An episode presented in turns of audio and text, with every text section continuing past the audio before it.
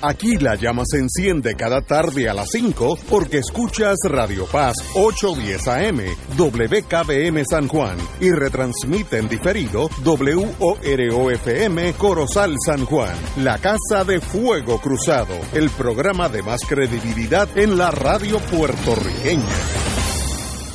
Esta emisora y sus anunciantes no se solidarizan necesariamente con las expresiones que escucharán en el siguiente programa. Son las 5 de la tarde, hora de escuchar Fuego Cruzado, el programa de más credibilidad en la radio puertorriqueña, en las voces de Ignacio Rivera y sus panelistas invitados con su discusión política dinámica e incisiva de los acontecimientos más importantes del momento. Fuego Cruzado comienza ahora. Muy buenas tardes, amigos y amigas de Fuego Cruzado. Hoy es martes, estamos ya acercándonos a la curva de los 1200 metros, como decían en mis tiempos. Eh, así que la, estamos a dos semanas exactas eh, de, la, de las elecciones, donde vendrá la gran victoria. No tengo muy claro de quién va a ser, pero la gran victoria de alguien. Así que lo único que yo pido para el país y para nosotros las futuras generaciones, que nadie tenga duda quién ganó y que nadie tenga duda de la pulcritud del procedimiento. Si es así, mire, puede ganar el que usted, el, el que usted desee, porque entonces todos ganamos porque sabemos que eh, triunfó la justicia y la democracia. Si hay pillería, si hay cuentos de más o de menos, eso le hace daño a todo el sistema, aún a aquellos que ganan. Eh, hoy estoy, hoy tenemos un programa especial. Tenemos como siempre el presidente del Colegio de Abogados hace unos años, Arturo Hernández. Muy buenas, Arturo. Buenas tardes, tanto a ti, Ignacio, como a la audiencia que nos escucha, así como a la compañera Wilma Reverón a través de las ondas radiales y a la distinguida compañera que nos honra con su presencia hoy otra vez, María Lourdes Guzmán. Que es miembro vitalicia, como aquel Papa Doc Duvalier en Haití, miembro vitalicia de Fuego Cruzado. Así que usted no tiene que ir a elección, usted está aquí para siempre. Este, los compañeros Lalo y Wilma están atareados por sus vidas privadas y, y pues no, no están aquí nosotros, pero Lalo y Wilma estarán el próximo martes. No sabía que Wilma estaba ausente hoy. Sí, Wilma me llamó ahorita que tiene un problema familiar, no, no en el sentido negativo, sino que tiene que atenderlo. Eh, yo voy a empezar con algo que me traumatiza, me frustra, eh, rayo en la desesperación, en el sentido de que el ser humano no tiene límite a lo brillante que es y a lo torpe que es. en ambas generaciones, eh, en ambas vertientes, el ser humano puede ser el creador de las cosas más lindas del mundo, de la música preciosa, los científicos mejores y de los peores seres humanos que uno puede conocer. Y lo que voy a hablar, pues obviamente no, no está en esos dos extremos, pero tengo, tengo que indicar, tengo que sacármelo del medio. Eh, la senadora del PNP, eh, el domingo hizo una manifestación a lo Trump con una bandera americana, con lo cual no tengo problema, hubiera sido la española, la puertorriqueña, derecho tiene. Pero está rodeada de unos señores que dicen ser guardias eh, privados con su M16, yo no sé cómo lo llaman en el mundo civil, pero en mi mundo eran M16, con cargadores de 30 tiros, etcétera, etcétera, a lo Trump. Trump ha hecho exactamente lo mismo en Estados Unidos, eh, donde hay estados que es legal portar armas al descubierto. En Puerto Rico no es así. Fue un espectáculo eh, bochornoso, fuera de nuestra cultura y, e ilegal, porque cito el artículo 2.02 de la ley de armas actual, Dice, cito, toda persona que porte un arma cumplirá con el requisito de que las armas y municiones deben ser transportadas dentro de estuches cerrados que no reflejen su contenido o portarlas de forma oculta, no ostentosa. Todo lo contrario hicieron estos pequeños hombres, eh, se creen que son Rambo y tienen ese complejo, y pues estaban tratando de imitar a un movimiento que es anglosajón antilatino y ellos pues por razones tal vez de la psiquiatría moderna pues quieren ser los seguidores de Trump. Eh, obviamente no han oído nada de lo que ha dicho o escrito Trump en los últimos 40 años, porque está bien claro de que es antilatino, anti un, un racista a rajatabla que no lo esconde. 40 meses, no. eh, bueno, pero la lo más trágico de esto es la policía va a hacer algo en torno a esta violación de ley. Yo no tengo portación de arma ni, ni la voy a tener pero si yo salgo por ahí con una 45 eh, en mi mano, eh, ¿eso viola la ley? Pues sí que la viola. Ahora, yo soy un ciudadano, estos son bendecidos por el sistema. Mi pregunta es, ¿son bendecidos por el sistema? ¿La policía de Puerto Rico hará algo para hacer cumplir la ley? ¿O es que la ley en torno a si tiene la bandera norteamericana detrás, puede sacar un M16 o un cañón de 20 milímetros eh, y, en, mano y con, con, la función de amedrentar a aquellos comunistas o opositores, no sé cómo esta gente piensa.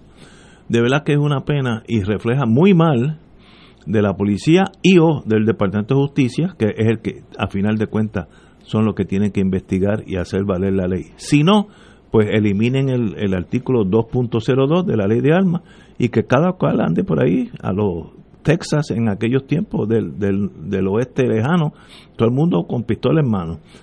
Don Arturo Hernández. Pues mira, Ignacio, esta actuación de la senadora Venega, que es de la, creo que es el distrito más o menos de Carolina, Carolina, lo, primero que, refleja varios aspectos que hay que mencionar. En primer término, yo creo que, como tú bien dices, esta señora no está al día ni al tanto de las actitudes las expresiones y las posturas del presidente Trump respecto no tan solo a las minorías, no tan solo a la raza de los afrodescendientes, no tan solo a los latinos, sino también y más explícitamente con respecto a Puerto Rico y los puertorriqueños, que nos ha tildado de gente sucia y pobre y que ha osado con asumir la actitud de entretener la posibilidad de vender o intercambiar la isla como una posesión que tiene Estados Unidos con cualquier otro país o por cualquier otra posesión. Así es que esto lo menos que apela, esta posición del presidente de los Estados Unidos, lo menos que apela es a la dignidad que debe tener todo puertorriqueño independientemente de sus aspiraciones ideológicas. Porque usted puede ser anexionista porque entiende que es lo mejor que le conviene, aunque yo con el mayor respeto le digo y le reiteraré siempre que está equivocado. Pero usted tiene que tener dignidad y al que le ofende y al que le maltrata, usted lo tiene que rechazar. Porque esto es una cuestión de dignidad del ser humano. Así es que ver este acto nada más es bochornoso y realmente constituye una afrenta incluso a la dignidad del país, del, del pueblo puertorriqueño, que una senadora como esta asuma esta postura y entre a hacer un espectáculo como este que ha hecho. Con relación a los guardias de seguridad, pueden haber sido contratados, claro que sí, pero no tenían que hacer el exhibicionismo de las armas largas que allí portaban. Yo creo que en primer término, en cuanto a ese asunto, es un acto de torpeza. Porque si usted está haciendo una manifestación con la idea de atraer gente y público, como caramba, usted se va a poner con una línea de gente armada hasta los dientes, con armas largas. Eso en lugar de atraer gente lo que hace es que, que la gente rehuye ir a un lugar como ese, porque sabe que pues, cualquier chispa o detonante alguien que pueda venir de afuera del exterior a agitar o a tirar algún, algún dato en contra de alguien de lo que está allí, pues provocar una situación difícil. Así que yo creo que es un acto de torpeza. Y en cuanto al esquema que tú planteas, o sea, el, el marco que tú traes, de la posibilidad de que se pueda estar inobservando y se esté violando la ley de armas de Puerto Rico, pues ciertamente lo menos que amerita lo menos que amerita este asunto es que se realice una investigación. Porque realizada la investigación, se puede determinar si en efecto se ha violado la ley de armas de Puerto Rico o no se ha violado. Pero hay que hacer la investigación. Los hechos están ahí. Se le puede revocar la licencia a esos guardias privados. entre otras cosas. Por, una violación obvia. Si violó la ley, también están sujetos a enfrentar el cargo de la ley, porque una violación de la ley de armas es una violación seria. Hay que dar el marco contextual de este asunto. En Puerto Rico, la, la ley de armas es una ley que lo que concede es un privilegio por unas razones políticas fundamentales. Puerto Rico tenía una vocación histórica por la independencia y aquí hubo espacios y tiempos en que hubo lucha armada. Y la ley de armas de Puerto Rico es una ley de camisa de fuerza. Para usted lograr un permiso del Estado para tener y portar una licencia de portar armas, se le exigen unos requisitos muy, muy fuertes y la propia ley de armas establece los requisitos y las penalidades. O sea, usted se puede coger de 8 a 25 años por meramente tener una, un arma de fuego, incluso sin licencia para poseerla y tenerla.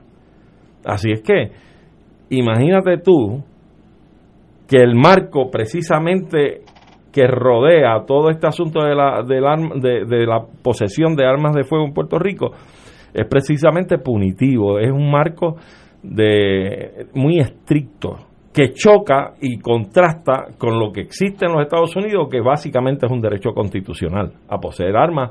Y usted va a Walmart o va a Walgreens y puede comprar un arma de fuego allí y llevársela para la casa y tener un arsenal en su casa.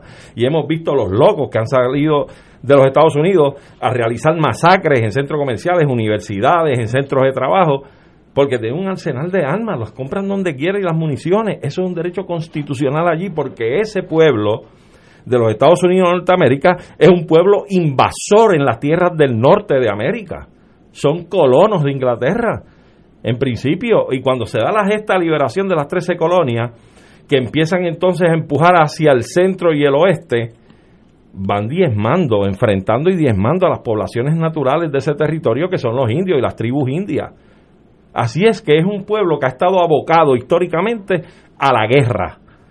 Es una nación guerrerista, por eso es un derecho constitucional para ellos. En cambio, en Puerto Rico, en la puja por la independencia que llevó a, las confrontaciones armadas incluso, pues entonces es una camisa de fuerza la ley de armas en Puerto Rico. Pues mira, hay que aplicarla, hay que aplicar la ley de armas en este caso. Y lo menos que amerita esto es una investigación seria para que llegue a las consecuencias que tenga que llegar. Compañera vitalicia, Marilu Guzmán.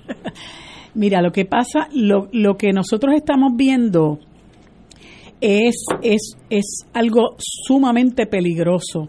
Esta señora, que yo no, no, no tengo reserva ninguna en llamarle la pastora impostora, porque es una impostora eh, esta señora se hace pasar por pastora, pero todas sus ejecutorias eh, pues distan mucho de lo que es un verdadero cristiano, porque para empezar un, cristiano debería repeler el uso de las armas mucho más el estarlas exhibiendo de esa manera en una en una manifestación de como si nosotros estuviéramos en guerra. Eh, no podemos pasar por alto que en esa fotografía había un niñito en la parte de al frente que yo creo que los primeros que deberían llamar a capítulo es a los padres de ese niño, que hacía ese niño allí con ese montón de gente eh, eh, exhibiendo armas largas, que, es una muestra, ¿verdad?, de, del tipo de país que ellos quieren para nosotros. Pero el fanatismo de ellos llega a tal punto de que ellos hacen esa exhibición de fuerza y esa exhibición de la aportación de armas, porque como ellos son de Trump, eh, y creen en la segunda enmienda, que es una de las cosas que Trump se ufana en defender, y allí en Estados Unidos la, gente que favorece a Trump exhiben las armas largas donde quiera que van, amedrentan a la gente, son violentos, amenazan a la gente, muchos de ellos son supremacistas blancos. Y para y para ellos pues lógicamente como allí no hay ningún ningún eh, delito que, que castigue la aportación de armas, como no sea que castigue la aportación de determinada manera, a veces hay unas aportaciones eh, eh, cuando, cuando tú vas a aportar un arma, los estados pueden poner unas restricciones y tienes determinado tipo de arma que llevarlas de esta manera o no puedes este tipo de arma portarla o, este tipo de arma tienes que llevarla escondida, etcétera. Pero la realidad es que la, segunda enmienda le permite a la gente la aportación libre de, de, armas de todo tipo, de todo calibre, como bien decía eh, Arturo, las puedes comprar en Walmart, puedes comprar las municiones también, eh, y entonces ella se cree que, que, que esto es Alabama, y hasta, hasta ese punto llega el fanatismo de esta señora que está enferma. Esto es una señora enferma de la mente. Entonces nosotros, los puertorriqueños, rechazamos eso.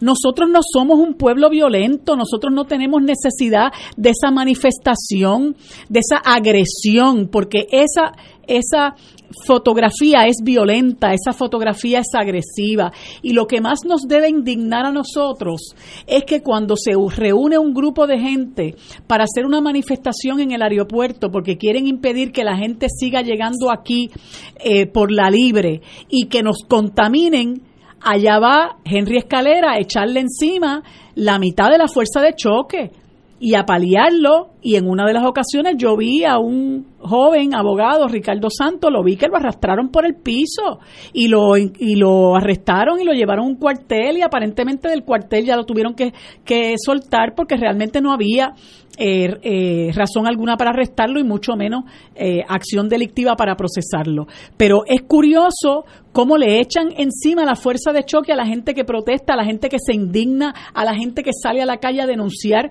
cosas como esta, barbaridades que hace el gobierno y esta señora se muestra tan monda y lironda con este grupo de gente con armas largas, un asunto nunca antes visto en este país.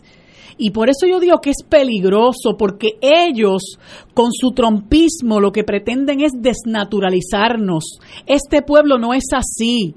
Aquí la aportación de armas está reglamentada. Aquí usted no puede venir a imponerle a uno la enmienda 2 porque aquí nosotros tenemos una reglamentación para las portaciones de armas. Y lo peor que pueden hacer las autoridades es permitir que esta señora se salga con la suya. Y que ella simple y sencillamente eh, eh, le falta el respeto a la autoridad, porque entonces, ¿cómo, ¿cómo se le puede pedir a cualquier otro hijo de vecino que, respete la autoridad. ¿Cómo se le puede pedir a, a, la gente que respete la autoridad? Si la primera que la, que la viola, la primera que se burla, es una señora que es legisladora y a quien nosotros le pagamos su salario. Y yo espero que la gente, después que ha visto una cosa como esta, porque yo no tenía hace tiempo, no tenía la menor duda de que esta señora está desequilibrada. Lo acabo de confirmar.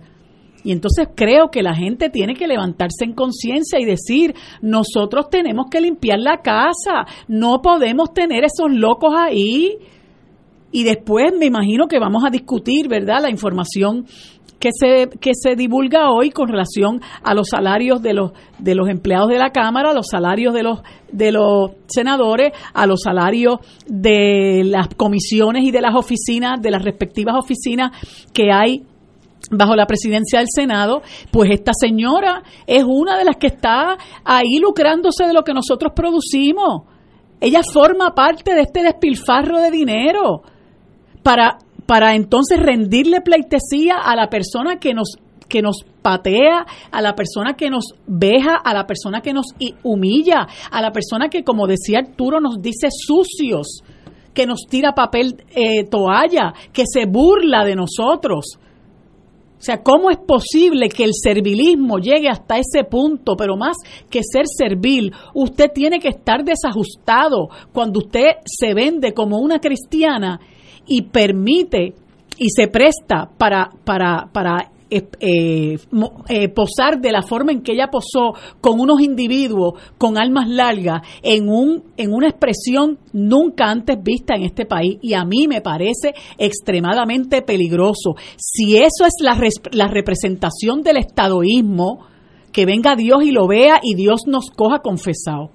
Ignacio, realmente esto constituye esta actividad de esta señora y esa foto constituye un acto de provocación y de incitación. Y yo creo que la verdad es que no debe quedarse por la libre, debe investigarse. Yo creo que a veces en la vida pasan cosas que aunque aparecen pequeñas son grandes. Y este incidente de esta señora que de verdad eh, me reservo mis comentarios en torno a, su capacidad,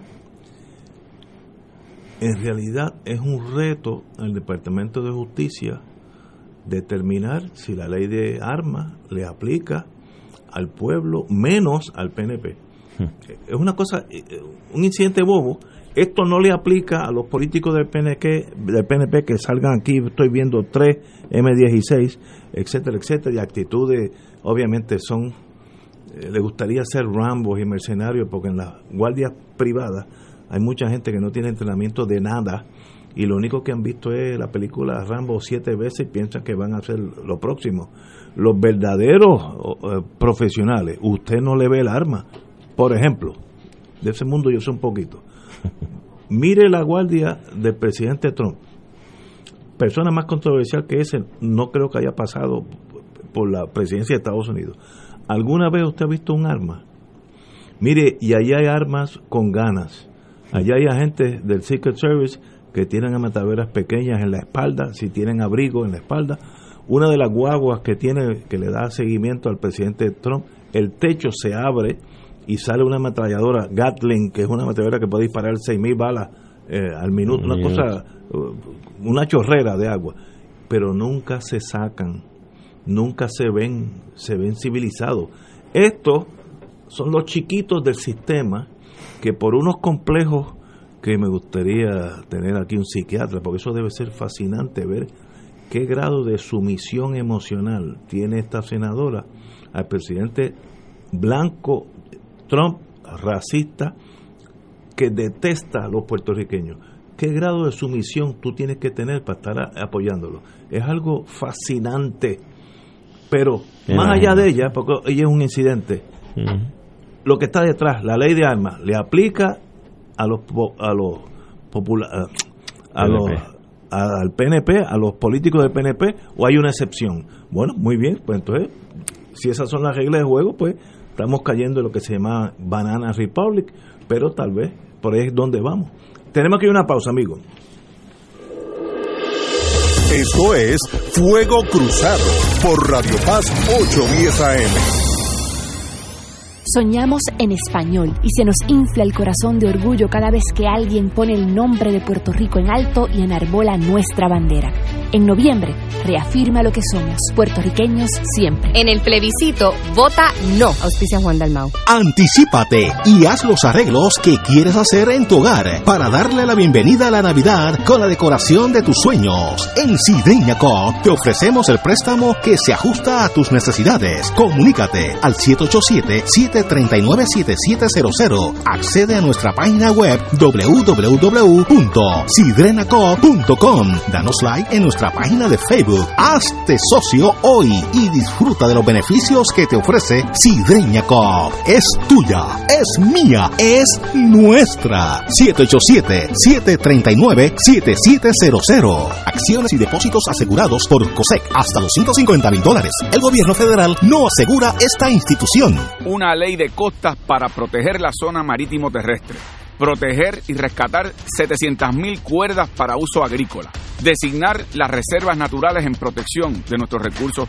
y nuestro medio ambiente, prohibir el depósito de cenizas tóxicas y medidas para atender las consecuencias del cambio climático son solo algunas de las propuestas que desde la calle y el Senado yo he promovido en defensa del ambiente. Tú sabes dónde he estado parado. Juan Dalmau, gobernador. Anuncio político pagado por el PIB. Fuego Cruzado está contigo en todo Puerto Rico. Tu plan, ¿te dejes escoger? El mío sí Si me preguntas a mí, yo estoy con MMM. Me da más opciones de OTC y los recojo en la farmacia sin receta o los entregan a casa. Así de fácil. Cámbiate al plan que te da más opciones de OTC con hasta 110 dólares mensuales para medicamentos sin receta. MMM, caminar juntos es darte mucho más. MMM Healthcare LLC es un plan HMO y PPO con un contrato Medicare. La afiliación MMM depende de la renovación del contrato. Beneficio válido. Gobierno, actor pagado. Y ahora continúa Fuego Cruzado.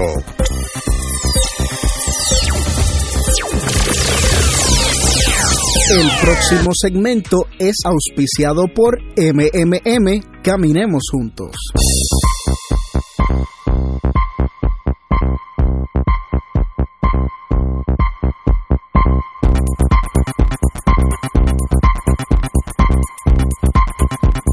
Back in the US of A. Amigos y amigas, ayer el Tribunal Superior de San Juan eh, por emitió una resolución eh, por el honorable Anthony Cuevas que falló a favor de la candidata a la Cámara de Representantes por el movimiento Victoria Ciudadana, Eva Prado, y los sueldos de los integrantes del Senado tienen que hacerse públicos. Le dio el juez, eh, eh, le dio muy poco tiempo para eso, lo dijo que era de inmediato, etcétera, etcétera.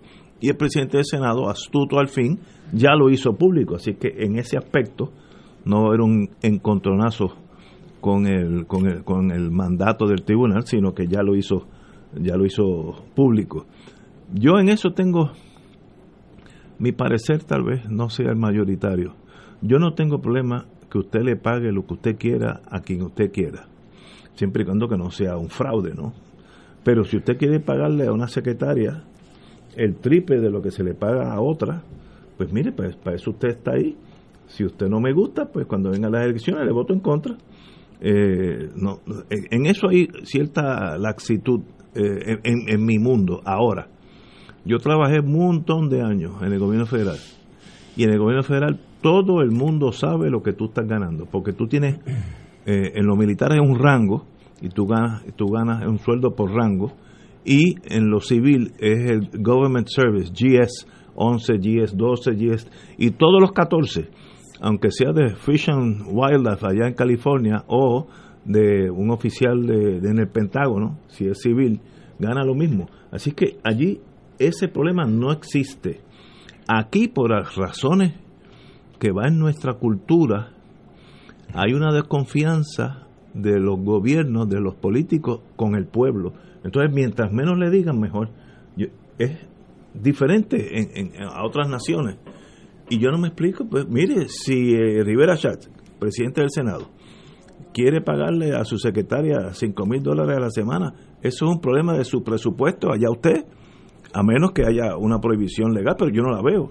Ahora, ¿se, se gana ese dinero o son sueldos de embuste? Ya eso es otra cosa.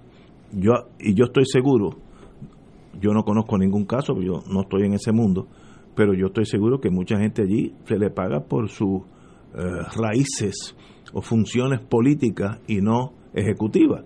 Bueno, e- eso es, ya, ya eso es otro cantar.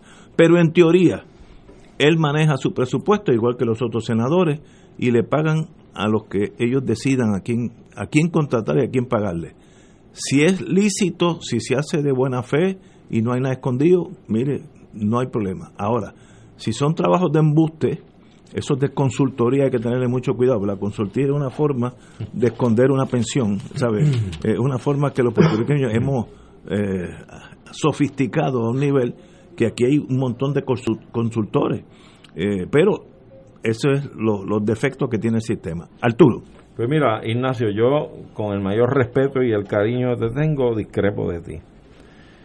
Eh, puede que haya los márgenes que justifiquen que un presidente Senado de la Cámara pueda en su presupuesto asignarle la cantidad que interese asignarle a quien quiera asignarle la cantidad. Pero yo discrepo porque a fin de cuentas, en esencia se está hablando de fondos públicos. Ese dinero es nuestro. Ese dinero es fondo público. Entonces, estipulado. Tú no puedes malversar fondos públicos. Estoy de acuerdo. Eh, para eso sí hay legislación.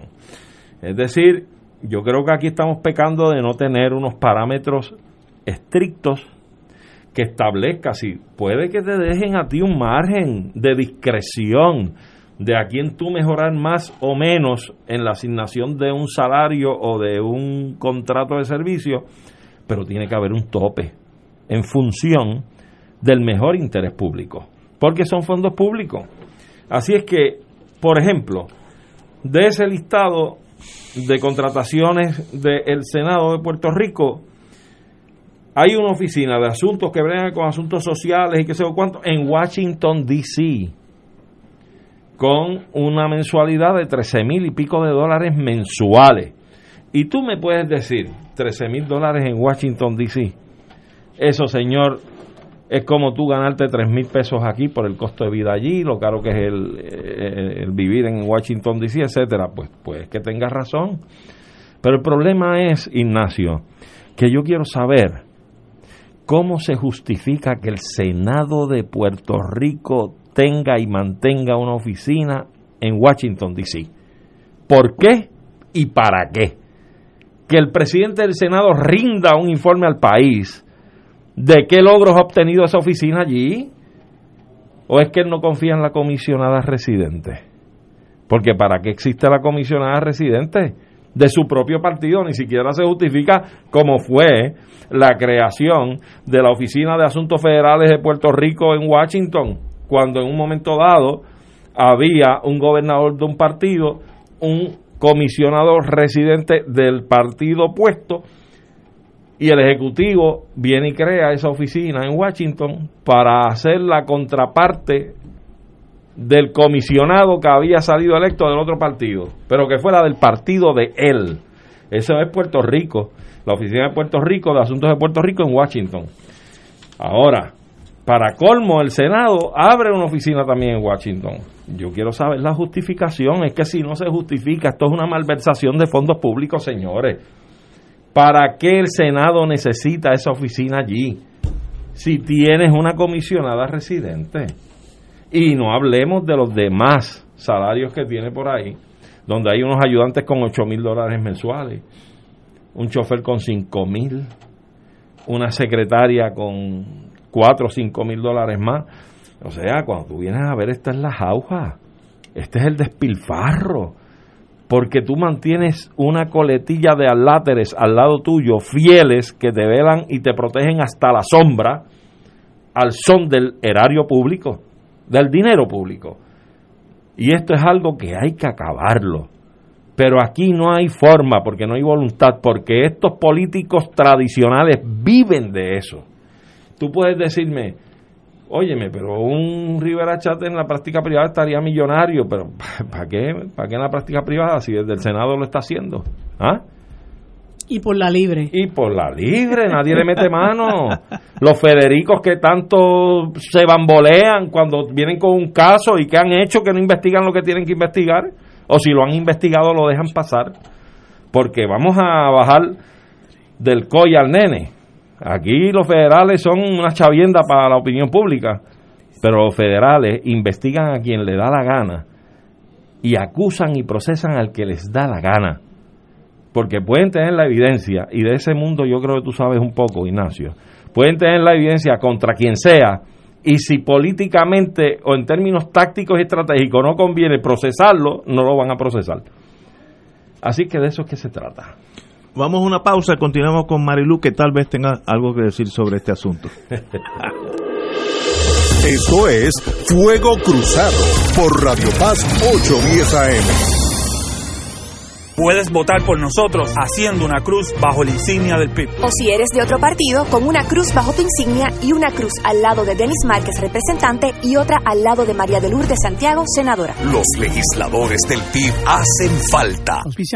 El Servicio de Conservación de Recursos Naturales del USDA anuncia su programa voluntario de incentivos de calidad ambiental EQIB, con el propósito de ayudar a los agricultores puertorriqueños a aplicar prácticas para conservar el suelo el agua, el aire, las plantas, los animales y la energía. Los agricultores pueden solicitar para EQIP en cualquier momento, pero la fecha límite para el primer periodo de aplicación del año fiscal 2021 es el 30 de octubre. Llame a su oficina local de NRCS o visite www.pr.nrcs.usda.gov para más detalles. USDA es un proveedor, empleador y prestamista que ofrece igualdad de oportunidades. Hey, beneficiario de Medicare. ¿Sabías que ahora con tu nueva tarjeta de Triple S Advantage Mastercard lo tienes todo en uno? Pues sí, más beneficios de salud, más acceso a tus OTCs, puedes pagar la compra y limpieza del hogar y tienes dinero para que con la misma tarjeta de Triple S, sí, la del plan, compres lo que necesites. Todo esto sin sacrificar tus beneficios de salud, tu familia y Triple S Advantage, una gran red. Triple S Advantage es una organización de cuidado coordinado y de proveedores preferidos con un contrato con Medicare. La afiliación a Triple S Advantage depende de la renovación del contrato.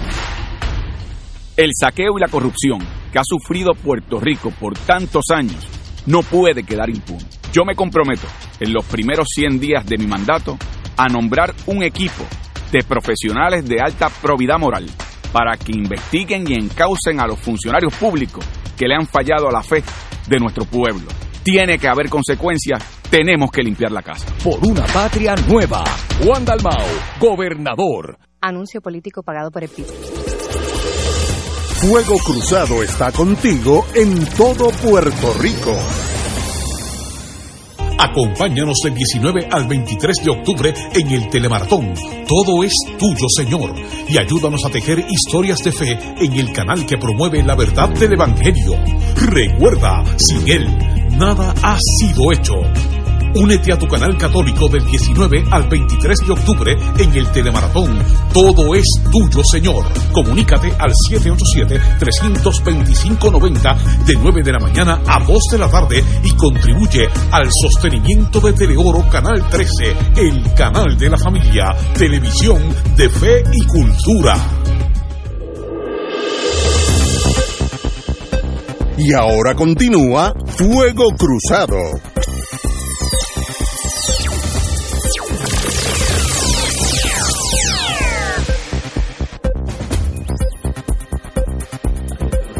Marilu Guzmán, ¿usted tiene algo que añadir? Ahora estoy como si tuviéramos en juicio al testimonio del compañero Arturo Hernández. Mira, yo creo que esto, eh, obviamente, tenemos que empezar por decir que es una vergüenza que haya que recurrir al tribunal para que el tribunal le ordene a los eh, presidentes legislativos, en este caso al Senado, me parece que la, la decisión fue eh, para el, para el Senado, eh, que divulgue las nóminas de sus empleados. Eh, y entonces, eh, pues es absurdo porque una persona que habla de transparencia, una persona que pretende que los relijan nuevamente, pues hace todo lo posible por entorpecer que el pueblo conozca cómo se utiliza nuestro dinero. Entonces, el juez, afortunadamente, eh, falla a favor de la parte demandante, la compañera Eva Prado, y cuando nosotros empezamos a ver todo este, eh, eh, toda esta jauja, pues obviamente uno tiene que indignarse. A, para, a manera de ejemplo, mira, la o sea, yo estoy mirando nada más que las oficinas, ¿verdad? Las, la, la, no, los, no los empleados de los senadores, sino las oficinas del Senado en la Secretaría de Administración se van aproximadamente 30 mil dólares al mes.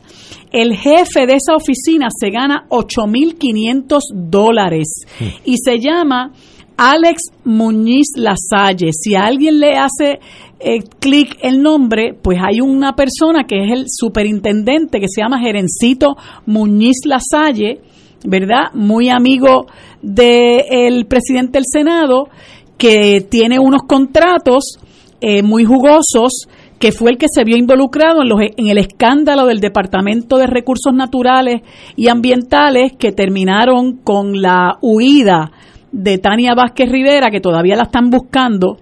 Eh, pero ese señor está incólume en la presidencia del Senado al punto de que tiene, mm, presumo yo que es a su hermano, también al son de 8.500 dólares dirigiendo esa oficina de administración. Tienes la oficina de secretaría, que la dirige Manuel Torres Nieves, que en un momento dado trabajó, eh, entiendo que en la oficina del Contralor Electoral, ese se gana 10.300 dólares al mes. Y esa oficina tiene una, una nómina de cerca de 33 mil dólares mensuales. En dos oficinas nada más ya tenemos sobre 60 mil dólares. La Oficina de Asesores Legislativos tiene una nómina de aproximadamente 36 mil dólares al mes. Y ahí, en esa oficina, está eh, la hija de eh, la alcaldesa de Ponce, al son de unos 7 mil y pico de dólares mensuales. La Oficina de Relaciones Federales tiene una nómina aproximada de 30 mil dólares y su a, 30 mil dólares al mes. Es decir, que en esas cuatro oficinas nada más, cuatro, la de administración, la oficina de secretaría de la presidencia, la de asesores legislativos y la oficina de relaciones federales, ahí se van más de 120 mil dólares al mes. Si usted se pone a contar el resto de las oficinas, o sea, esto es un despilfarro millonario y esto no incluye los salarios de los empleados, porque cuando usted va a los salarios de los empleados, pues usted tiene una persona como Chayán Martínez, que tiene una labor legislativa que cuando menos le podemos decir pobre, y este señor tiene un fotógrafo al son de unos 30, de, un son de unos 3 mil pesos al mes. Chayán Martínez, un, un, un senador de Arecibo. Este, Carmelo Ríos tiene nueve empleados. Chayán Martínez tiene 10 empleados. Eh, Migdalia Padilla creo que tiene 9 empleados. Henry Newman tiene una secretaria confidencial, que a mí me gustaría saber por qué una secretaria es confidencial. Entonces, cuando usted va a esas nóminas, esto eh, sencillamente es un escándalo.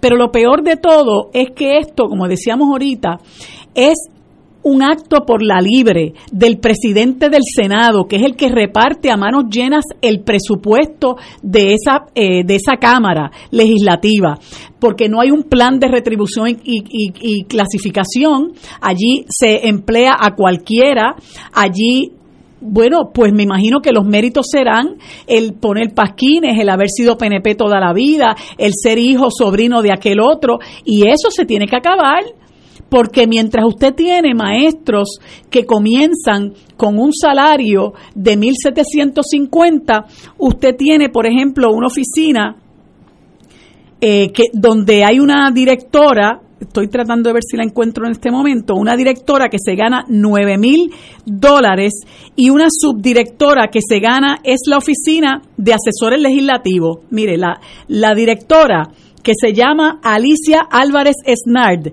y el subdirector Jorge Rivera Rueda, entre los dos se ganan 15.500 dólares. Entre los dos, usted puede pagar nueve maestros con eso. El salario, el salario básico, nueve maestros. Y hay otra eh, que se llama Carmen Feliciano Márquez, directora de la Oficina de Asuntos Federales. Esa señora se gana 13.700 dólares mensuales. Tiene un ayudante especial también en el Senado que se llama Cristian Saavedra Alemañi, al son de 7.000 dólares mensuales. Un chofer, Ángel Santiago, 3.800 dólares. Y la querendona, que es la amiga eh, eh, eh, la amiga más, más, más incondicional que tiene Rivera Chats, María Dolores Santiago, al son de 8.500 dólares mensuales. Ahí nada más, en esas cuatro personas, usted tiene cerca de 30.000 dólares en salario, en cuatro personas. Súmale 6.000 de la esposa de Santini. Ajá, entonces esto, esto no incluye los contratos, que es lo más indignante del mundo estamos hablando de empleos, porque esto, este, este pleito no incluía el monto de los contratos que se dan, que también se dan a manos llenas al, al arbitrio de Rivera Chats. Y Rivera Chats tiene eh, eh, contratado a, a, Vega Borges, a Santini, a Maceira, bueno, como dicen en Castilla, you name it. ¿Necesitas un contrato? Rivera Chats te da el contrato.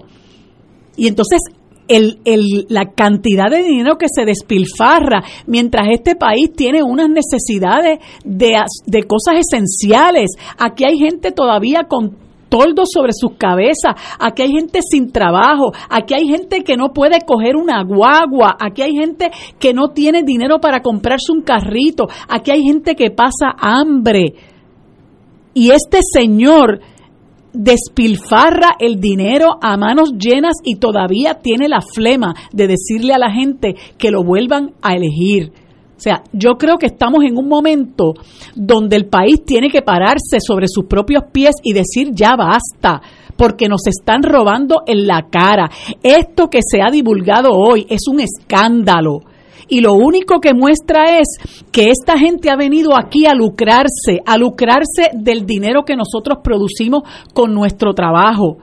Y eso, que la Junta de Control Fiscal le, puso unos límites al presupuesto de la legislatura y aún así, mire usted el río de dinero que corre aquí con la mayor tranquilidad, eh, sin, sin empacho ninguno, al punto, al punto de que aquí nos hemos enterado de que hay empleados que ganan más que los propios legisladores y en dos casos muy particularmente supimos que esa situación se da porque esos empleados tienen un esquema de kickback con el legislador y entonces, por eso es que aquí realmente tiene que haber una investigación a fondo y tiene que exigirse que esta gente rinda cuenta. Esto es la punta del témpano. Luego de que nosotros conocemos esta información, sin duda, aquí amerita una investigación con relación a todo esto y más allá de eso, tiene que haber límites, tiene que haber una reglamentación, tiene que volver al servicio público, el, el, sistema de mérito, porque este, este asunto no puede continuar. Tenemos que ir a una pausa, yo quiero decir algo sobre este asunto. Vamos a una pausa, amigo. Esto es Fuego Cruzado por Radio Paz 810 AM. Puedes votar por nosotros haciendo una cruz bajo la insignia del PIB. O si eres de otro partido, con una cruz bajo tu insignia y una cruz al lado de Denis Márquez, representante, y otra al lado de María de Lourdes Santiago, senadora. Los legisladores del PIB hacen falta. ¿Sabías que personas sin síntomas pueden propagar el COVID-19? El municipio de Carolina se preocupa por ti y los tuyos. Por eso, queremos que te protejas correctamente. Usa tu mascarilla cubriendo nariz y boca. No la toques mientras la tienes puesta y recuerda que menores de dos años no deben usar cuando te la quites, bótalas o lávalas inmediatamente. Si eres positivo al COVID, llama a la línea confidencial de ayuda a ciudadanos positivos de Carolina al 787-701-0995. Porque te queremos saludable, edúcate, protégete y evita el contagio. Autorizado por la Oficina del Contralor Electoral. Fuego Cruzado está contigo en todo Puerto Rico plan? ¿Te dejes escoger? El mío sí. Si me preguntas a mí, yo estoy con MMM. Me da más opciones de OTC y los recojo en la farmacia sin receta o los entregan a casa. Así de fácil. Cámbiate al plan que te da más opciones de OTC con hasta 110 dólares mensuales para medicamentos sin receta. MMM. Caminar juntos es darte mucho más. MMM Healthcare LLC es un plan HMO y PPO con un contrato Medicare. La afiliación MMM depende de la renovación del contrato. Beneficio vaya gobierno, actor pagado. Amigo y amiga del Distrito Senatorial de San Juan, por años hemos mantenido legisladores incompetentes y corruptos que han convertido el Capitolio en refugio de políticos derrotados, amigos del alma e hijos talentosos. Soy Marilu Guzmán, candidata al Senado por el Distrito 1 de San Juan, Aguas Buenas y Guaynabo, y te pido que el 3 de noviembre votes por una victoria ciudadana para sanear la legislatura y comenzar a construir un gobierno justo para todos y todas. Anuncio político pagado por Comité Marilu Guzmán. Concluye la jornada electoral y Fuego Cruzado te ofrece la cobertura más completa de los incidentes ese martes 3 de noviembre. Los resultados según se producen y la proyección de los vencedores antes que nadie. Intégrate al equipo de Ignacio Rivera y nuestro panel de expertos analistas y recibe la información más fidedigna el día de las elecciones. Elecciones 2020, martes 3 de noviembre, 3 de la tarde en adelante por Radio Paz 810 AM y la cadena de Fuego Cruzado, con la perspectiva más certera del ambiente electoral nacional y en los Estados Unidos. Con el auspicio de Jeep, la aventura continúa. Y ahora continúa Fuego Cruzado.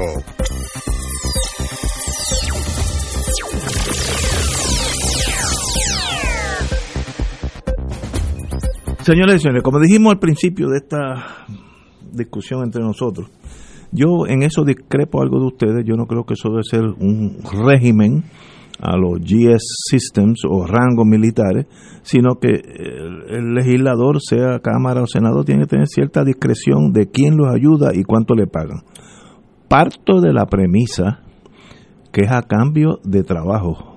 No, no es para pagarle al que al que pega pasquines, pagarle como si fuera un ingeniero eléctrico de energía eléctrica, y egresado de Yale. Sí, exacto. No, yo Eh. parto de la premisa de buena fe, eh, pero eh, yo creo que el Senado y el Cámara tienen que tener cierta discreción ahora. No puede ser un modo vivendi pa- para todas las estructuras políticas de ese candidato. Eso está mal hecho. Y esas cosas, sooner or later, el pueblo le pasa cuentas. Y, cuest- y así es que se pierden las elecciones. Abusando, abusando, pasan dos cosas. O, o- o no te eligen, o un día hay una revolución y te botan por la boca el morro para afuera. Así que usted tiene que escoger si hace las cosas bien, porque si las está haciendo mal, a la larga pagas el precio. Puede ser el FBI, puede ser otra cosa, o, o el mismo pueblo de Puerto Rico que... Lo- la que- merma que- en votos. eh, Sí, la merma en votos. Los partidos pierden usualmente porque dejan de subir en votos y empiezan a bajar. Y vienen otros jovencitos como los toros y los caballos eh, y, y con más brío y le pasa por el lado, como pasa en la vida, en, en el reino animal. Y eso padece aquí. Aquí hay mucho sueldo escondido. Eh, mucha gente que no da un tajo, no tienen la capacidad de dar un tajo y han vivido una vida muy holgada porque siempre han estado en la periferia del mundo político. Pues eso está mal del partido que sea, no estoy diciendo aquí bueno y malo. Ahora, el partido que permite eso y no lo corrige, a la larga pierde las elecciones. Aquí, pues, aquí, aquí hay un factor que complica aún más eso que yo acabo de decir, que es el factor ideológico, porque entonces la gente dice, bueno, sí, serán un montón de pillos, pero son los míos por la estadidad o por el Estado Libre Asociado. Pues eso, en otros países ya, ya se solucionó el estatus y es, es quien va a administrar el país. Tienen menos, tienen menos trauma en votar que, que nosotros, ¿no? Porque ya, ya los franceses son franceses y los americanos son americanos. Nosotros pues Nosotros somos no, puertorriqueños. pero, pero, pero políticamente, ¿seremos parte de Estados Unidos? ¿Seremos una república? Todavía eso, y hay gente cu- cuya lealtad está a esa ideología. Claro, Aunque sea Frankenstein el que está corriendo. y aunque esté obcecadamente equivocado. Sí, sí, ¿eh? sí, sí, sí, Ahora, pero, fí- fíjate, pero es de los míos. pero fíjate, Ignacio, Eso me lo dijo a mí un senador ya retirado, senador de un partido. Me dijo que sean pillos, pero que sean de los míos. Mira, vaya. Me lo dijo a mí en Torre de la Reina, cuando antes había un restaurante allí, Sí. abajo, Sí, La Reina se sí, llamaba. Allí me lo dijo, que sean pillos, que sean de los míos. Eso demuestra por eso estamos como el, estamos. el colapso de, de esta nación. y hemos llegado donde hemos llegado precisamente por ese tipo de actitud. Pero a lo que voy es, Ignacio, para más o menos tratar de afinar el lente contigo, que yo creo que tal vez una camisa de fuerza es algo que no debe ser lo que se debe utilizar como criterio en, en el en el ejercicio de tú asignar o utilizar tu presupuesto como la figura central en una de estas dos cámaras. Pero sí debe haber unos parámetros. Es decir, si yo voy a contratar publicistas, por poner un ejemplo, ¿verdad? Pues yo debo tener unos parámetros donde diga, mira, los publicistas yo les voy a pagar de entre tres mil y cuatro mil dólares mensuales, dependiendo el currículum, la experiencia, etcétera, y en qué lo, en qué me va a servir, en qué capacidad de todo su conocimiento me va a servir. Ahora, si viene un super publicista que tú dices, bueno, esta persona está overqualified, como dicen en Castilla la Vieja, es una persona que tiene una experiencia extraordinaria y que me va a hacer una falta y una utilidad extraordinaria para los proyectos que yo tengo para este cuatrienio en esta Cámara. Pues mire, que esos parámetros tengan el, la flexibilidad, que en lugar de tener de 3 a 4 mil dólares la asignación, pueda decir, bueno, un superestrella como este lo puedo llevar a 5 o a 6. Pero tampoco que tú vengas y digas son 8, son 10 mil dólares. Así porque tú lo dices. Tiene que haber unos parámetros. Estos son fondos públicos. Aquí hay que maximizar los recursos. Aquí hay que retomar otra vez lo que era el servicio público por excelencia. Uno viene al gobierno es a servir, no es a servirse. Y hay que cambiar esto. Porque si no, van a seguir proliferando personas como ese amigo tuyo que dice que sigan siendo pillos pero que sean de los míos. Y entonces seguiremos directo al fracaso. Mira, hay una cosa que yo quería destacar en, en estas eh, nóminas que se divulgaron. Hay legisladores que tienen empleados por destaque, ¿verdad? Que eso lo que significa es que vienen de otras agencias y traen consigo el salario que se que, que cobran es, en esas agencias. Pero si tú eh, haces unas funciones adicionales que ellos entienden que son distintas a las que llevas a cabo en esa agencia de la cual vienes en destaque, te dan un diferencial. Y entonces nosotros no sabemos por qué rayos es el diferencial. En el caso particular de la oficina de Henry Newman, que es la persona a quien yo aspiro a sustituir, tiene dos personas por destaque. Un oficial de campo con un diferencial de 1.850 dólares. El diferencial es mayor que el mínimo que se gana un maestro y un oficinista y recepcionista con un diferencial de 1050. Vaya usted a saber mm. por qué un oficinista tiene un, un diferencial y esas son cosas que el país no sabe. Entonces tiene una secretaria confidencial y ayudante ejecutiva al son de 3.150 dólares. Entonces tienes en la oficina de Luis Verdiel eh, eh, una persona que gana bueno, esa secretaria debe ser que está en una comisión del senador que tiene que ver con la seguridad nacional de Estados Unidos. Porque es confidencial. Pues este señor Luis Verdiel Rivera tiene un ayudante, punto. Ese es su, tu título, ayudante Wilfredo Ramos García se gana 7 mil dólares mensuales, más que el legislador, que se gana 6 mil 147. Y este señor, Verdiel, tiene a su hijo en la Comisión de Agricultura ganándose 4 mil pesitos. O sea que, que realmente no hay vergüenza. No solamente no hay vergüenza en términos de que aquí se reparte el dinero a manos llenas, sino que también hay nepotismo. y esto esto hay que acabarlo realmente, como único se acaba es que esta gente hay que sacarla. Mire, y Marilu, esto se agrava más, brevemente, se agrava mucho más cuando tú ves, y si pasa juicio, sobre la experiencia, la preparación de muchas de estas personas, sabes que están huérfanos de un currículum y de una experiencia que justifique estos salarios. Entonces esto llora ante los ojos de Dios y da pena y da vergüenza y da indignación cuando los talentos en Puerto Rico que salen de nuestras universidades o que cierran fábricas o cierran talleres, se tienen que ir de Puerto Rico porque no encuentran trabajo.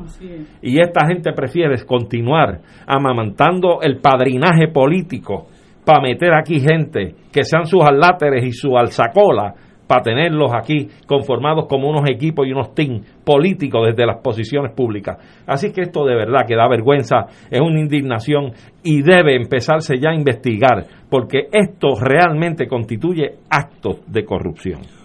Como yo creo que el sistema nuestro no va a corregir nada, y gane el otro que sea colorado o violeta o azul y va a tener los mismos contratos y las mismas destaques, pero de otros colores. No, los verdes no. Este, bueno, pero cuando, cuando ganen ya hablaremos, pero, pero tampoco, yo también quiero echarle un poquito de la culpa a la Junta de, Control Fiscal.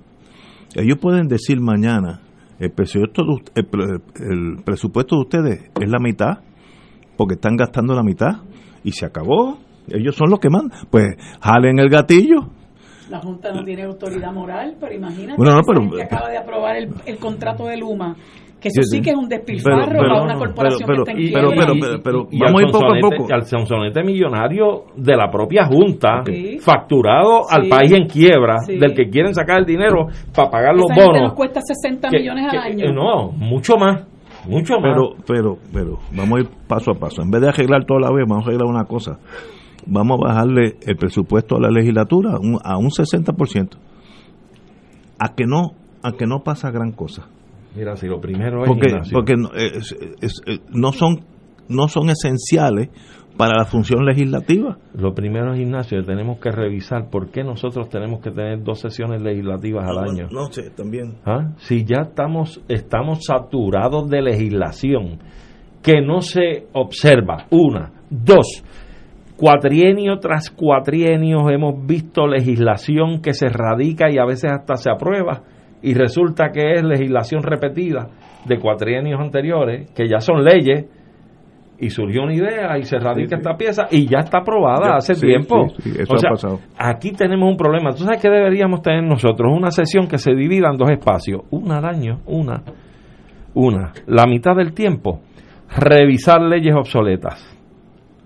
Y en la otra mitad del tiempo de la sesión, enmendar, derogar y eh, llenar los espacios que hacen falta en ese desfase con la legislación obsoleta. Hace falta hacer algo distinto. O sea, aquí no se justifica a nosotros tener una legislatura con dos cámaras tan numerosas por el espacio de dos sesiones al año, pagando salarios, pagando contratos, pagando carros, gasolina. Mire, esto hay que cambiarlo.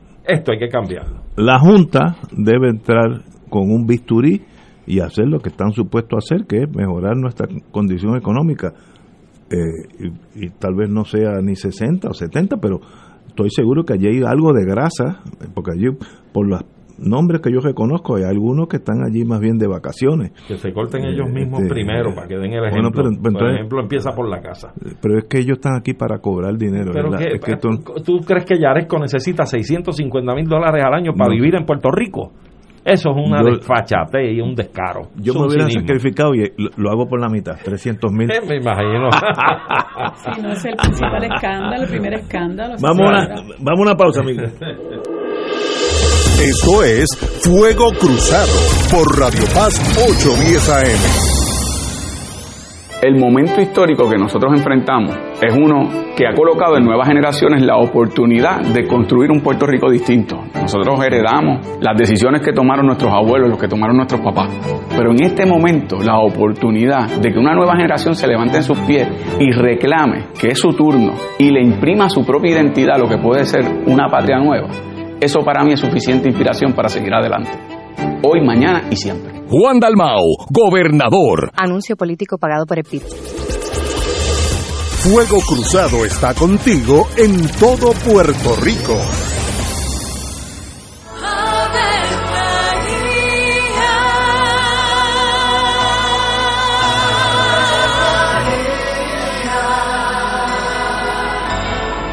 El ángel del Señor anunció a María. Y ella concibió por obra del Espíritu Santo. Dios te salve María, llena eres de gracia, el Señor es contigo. Bendita tú eres entre todas las mujeres, y bendito es el fruto de tu vientre Jesús. Santa María, Madre de Dios, ruega por nosotros pecadores, ahora y en la hora de nuestra muerte. Amén. He aquí la esclava del Señor. Hágase en mí según tu palabra. Dios te salve María, llena eres de gracia, el Señor es contigo. Bendita tú eres entre todas las mujeres, y bendito es el fruto de tu vientre Jesús. Santa María, Madre de Dios, ruega por nosotros pecadores, ahora y en la hora de nuestra muerte. Amén. Y el Verbo se hizo carne. Y habitó entre nosotros. Dios te salve María, llena eres de gracia, el Señor es contigo. Bendita tú eres entre todas las mujeres, y bendito es el fruto de tu vientre Jesús. Santa María, Madre de Dios, ruega por nosotros Ruega por nosotros, Santa Madre de Dios. Para que seamos dignos de alcanzar las promesas de nuestro Señor Jesucristo. Oremos. Derrama, Señor, tu gracia sobre nosotros, que por el anuncio del ángel hemos conocido la encarnación de tu Hijo, para que lleguemos por su pasión y su cruz a la gloria de la resurrección, por Jesucristo nuestro Señor. Amén. Gloria al Padre, al Hijo y al Espíritu Santo. Como era un principio, siempre, por los de los siglos. Amén.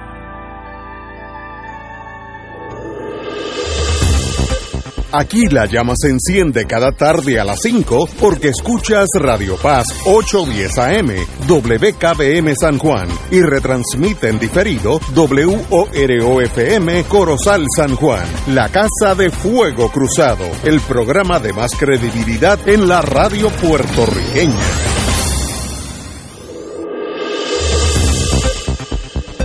Y ahora continúa Fuego Cruzado.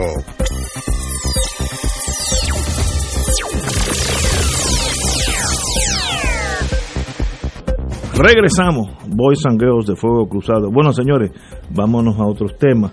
Eh, ya, ya hemos confundido al elector suficiente para las próximas elecciones, así que eh, el, el amigo, porque lo considero, cuando ambos teníamos pelo blanco, chocamos en el Tribunal Federal, el fiscal federal de los Estados Unidos en Puerto Rico, Stephen Muldrow, confirmó que el representante de la Casa Blanca para Puerto Rico en Rear Admiral contra almirante Peter Brown del Coast Guard le ha solicitado que enfoque los esfuerzos de su Fiscalía Federal en la investigación de corrupción gubernamental. Eso no es otro tema, esa es la continuación de lo, que estábamos hablando. exactamente, oye, sí, es lo mismo. Este señor ha dicho, eh, Muldo indicó que este contraalmirante, que es el representante del presidente aquí, indicó eh, el mensaje de la Casa Blanca eh, y del Departamento de Justicia y del secretario de Justicia Barr eh, siempre ha indicado que prioridad uno es corrupción, crímenes de violencia y protección de los niños y terrorismo. Terrorismo ha bajado a un cuarto grado porque cuando estaba la cuestión de la de la de la, Twin Towers, de las Torres Gemelas, que el terrorismo era número uno, pero ya eso ha ido bajando. Pero la corrupción gubernamental es priority one, violencia, que es los tiroteos que se están dando aquí ya casi diariamente, y la protección de los niños, eso es en torno a la pornografía, eh, explotación sexual de niños, que debieran fusilar los, los violadores, pero eso es mi, mi posición muy personal tal vez. Eh, y el terrorismo, por si alguna algún árabe quiere tumbar el Capitolio, el cual puede ser el que tenga ayuda de algunos de nosotros, pero eso es aparte. Que se investiguen a Venega con las armas largas. Eso ya es un preámbulo al terrorismo. pero ahí estamos. ¿Qué ustedes creen? Pues mira, yo creo que es, es algo como con un mixed feeling que yo te cuento y te digo, porque es que la Fiscalía Federal de vez en cuando sacan estos titulares, eh, hacen estos pronunciamientos pero ¿de dónde es que el puertorriqueño ha sacado esta cosa de la corrupción?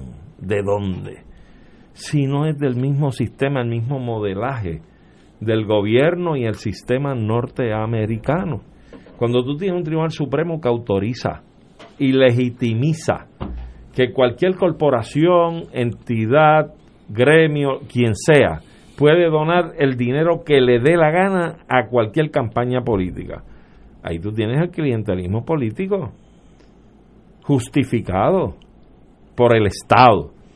Cuando tú ves los casos de corrupción en Estados Unidos, ¿cómo es posible que nosotros nos hayamos inventado esa rueda? Mira, eso viene inventado desde los Estados Unidos, que es quien ha estado metido aquí ciento y pico de años, y en Puerto Rico se ha dado ese calco y ese, esa copia de modelaje de modelaje. Probablemente estos muchachos norte estén molestos porque estos alumnos de aquí han sido muy hábiles y puede que hayan sido tan creativos que hayan hecho cosas que ellos ni se imaginaban que debían hacerse. Pero ciertamente, y digo todo esto, ¿sabes por qué? Porque ahora mismo estábamos hablando de todos estos actos y estas actuaciones de los presidentes, por ejemplo, presidentes camerales, que para mí para mí, en mi criterio, hay un despilfarro de fondos públicos. Porque como decía ahorita en el tema anterior al principio, ¿cómo se justifica que el Senado pueda tener una oficina en Washington, D.C.? ¿Por qué y para qué? Igualmente el Senado de Puerto Rico ha tenido y mantenido en este cuatrienio, yo creo que desde antes, desde el cuatrienio anterior, oficinas del Senado de Puerto Rico en otros distritos del país como Ponce y no sé si en Mayagüez o en Arecibo. O sea, ¿para qué el Senado de Puerto Rico invierte el dinero en oficinas del Senado en estos distritos de la isla? Si usted tiene senadores que representan los distritos allí y usted tiene esa figura que es la que va a traer los problemas y va a presentar los problemas de ese distrito, ¿por qué usted hace una duplicidad de representatividad a costa del erario público? Eso es malversación de fondos públicos. Eso es corrupción. Y entonces me vienen con la noticia de que los federales se quieren concentrar en la investigación de la corrupción en Puerto Rico. ¿Y qué pasa con estos elefantes blancos que se los pasan al frente y no han hecho nada? Absolutamente nada. Aquí hubo un escándalo cuando el huracán María, con unas plantas eléctricas en la Guardia Nacional y demás, y se mencionó a un político que salía ya de, de la posición política en San Juan, de que había hecho un mal uso de esas plantas y demás, y eso es a nivel federal, esa es la Guardia Nacional de Puerto Rico. Y los fondos que hay allí son fondos fundamentalmente federales. ¿En qué ha parado la investigación, señores? Ya de María han pasado tres años y esto no han hecho nada con ella. Es como yo comentaba anteriormente.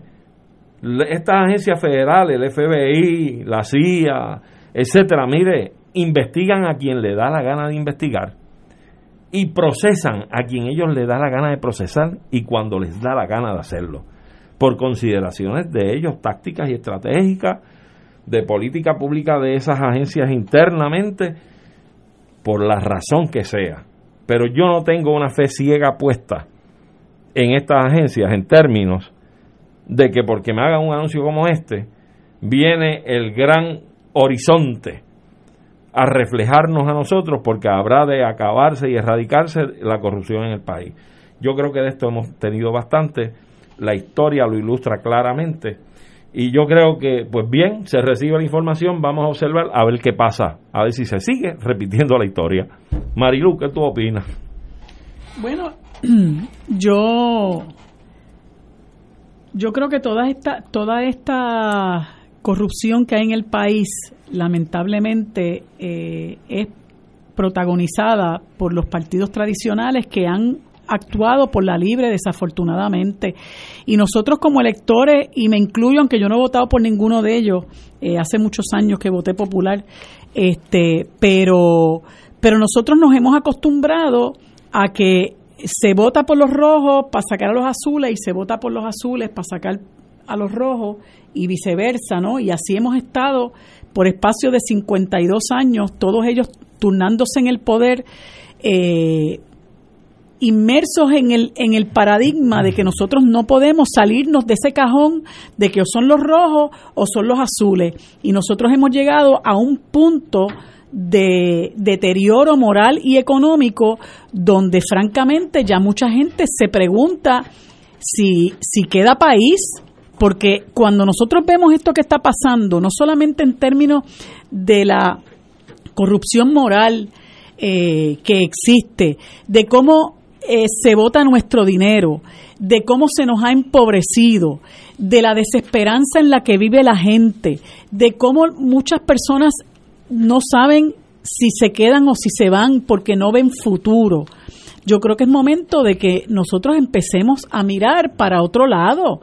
Y yo no estoy diciendo, mire, yo en este en este caso estoy aspirando por el movimiento Victoria Ciudadana, pero usted realmente abra abra su, su, su mente hacia algo distinto que no sean lo que nos han traído a esta, a esta debacle que es una debacle moral y económica. O sea, realmente uno se levanta todos los días y uno dice, mi madre, pero la verdad que este país está destrozado. Mira, la misma situación que se ha dado con la criminalidad. El, el, el, la, la primera plana del nuevo día es escala la actividad criminal en Puerto Rico 13 asesinatos por cada 100.000 habitantes. Y alguien me estaba comentando que en, un fin de semana, no sé si fue este que pasó o el anterior, hubo 15 asesinatos.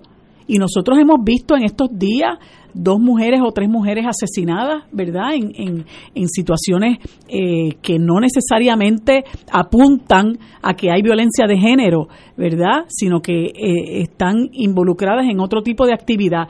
Y cuando usted mira lo que dice Henry Escalera con relación a esto, este individuo lo que dice es,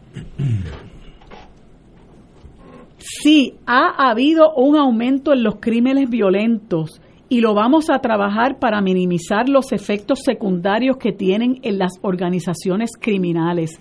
Se impartieron instrucciones a los comandantes de las 13 áreas policíacas porque vamos a adelantar los días libres. Vamos a tener jueves, viernes, sábado y domingo turnos de 12 horas. Cuando usted tiene un individuo que dirige la oficina de la policía, el que es el comisionado de la policía, que esto es lo único que tiene para ofrecerle al país ante una ola criminal que nos tiene a todos con los pelos de punta, uno dice, bueno, pues el último que salga que apague la luz porque es que uno no puede contar con gente tan mediocre como este señor, que es el responsable de que aquí se, se eh, derogue la constitución a las 11 de la noche, que es el responsable de echarle la fuerza de choque encima a las personas que se indignan y protestan por los desmanes que pasan aquí.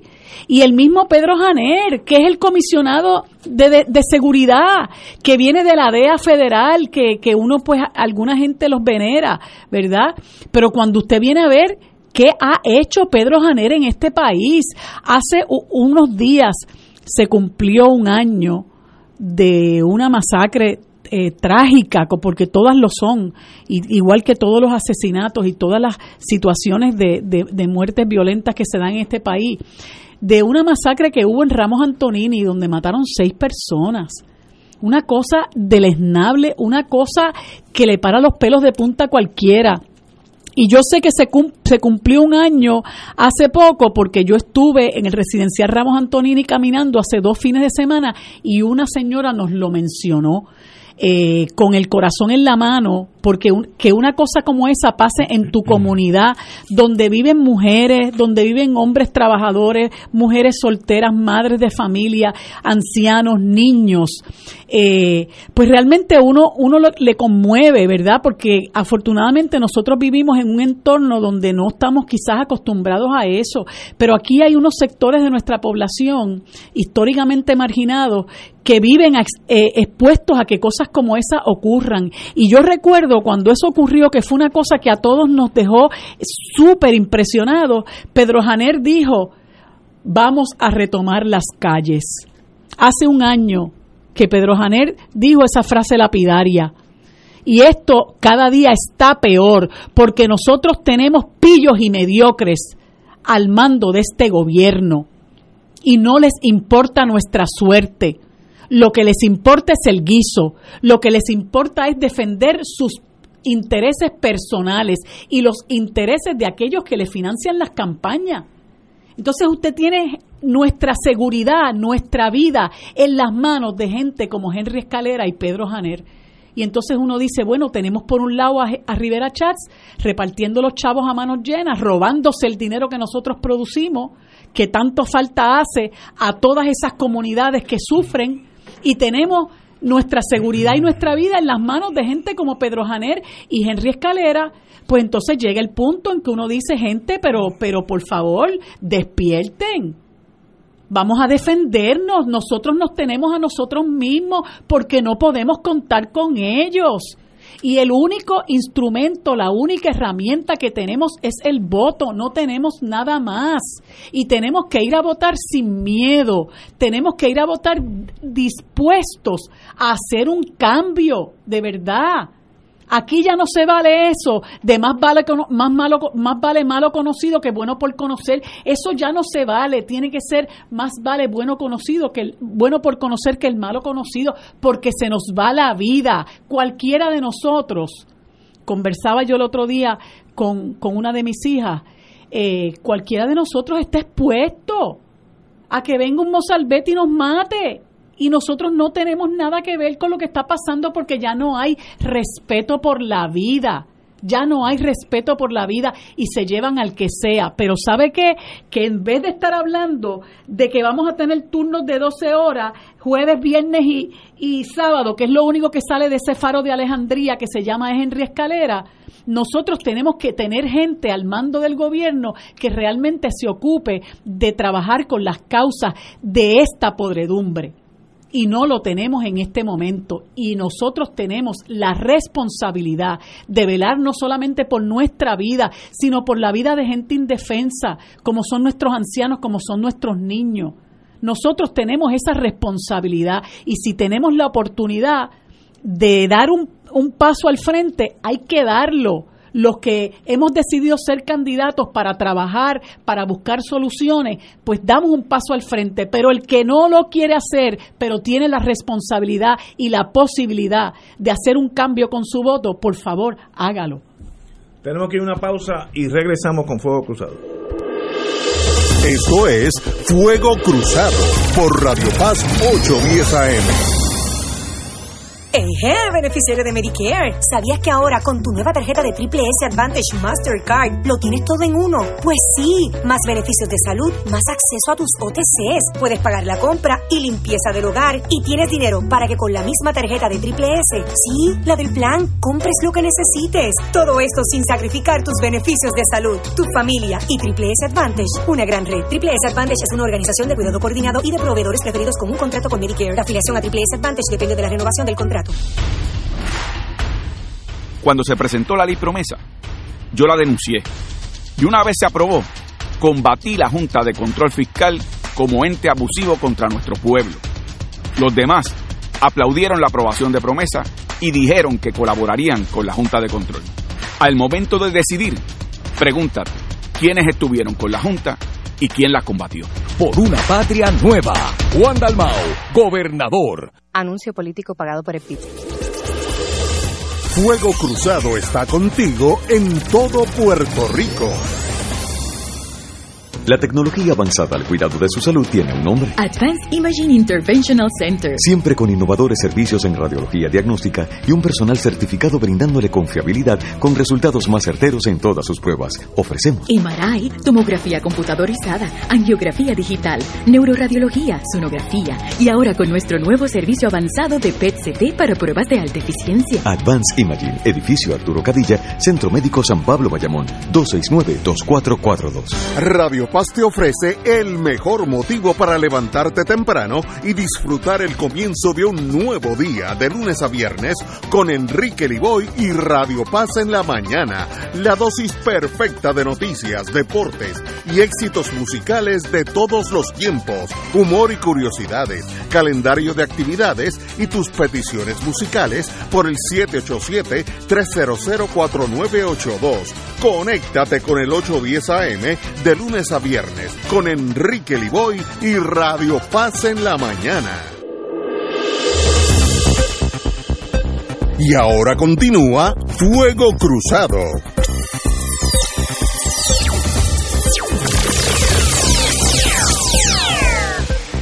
Amigos y amigas, regresando, vamos a algo rapidito, pero esto es un segundo.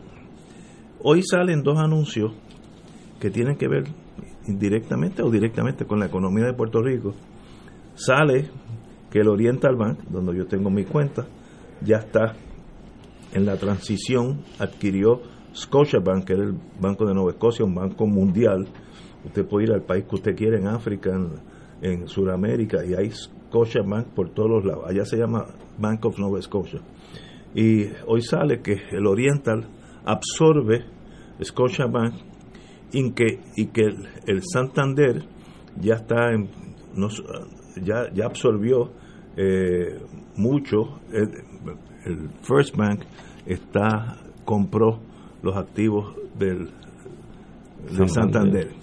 Por tanto, eso se añade a que el Chase se fue, Citibank se fue, eh, Banco of Europe o algo Euro, Banco Europeo, etcétera, etcétera. Y uno tiene que analizar, los economistas, yo no soy uno de ellos, ¿por qué todos los bancos internacionales ya no quedan en Puerto Rico? Ni uno. ¿Por qué? Bueno, la, contestación inmediata y obvia es que aquellos fondos gigantescos de la que producía la 936 eh, que daba pie a que esos bancos hicieran lo que se conoce en inglés como merchant banking.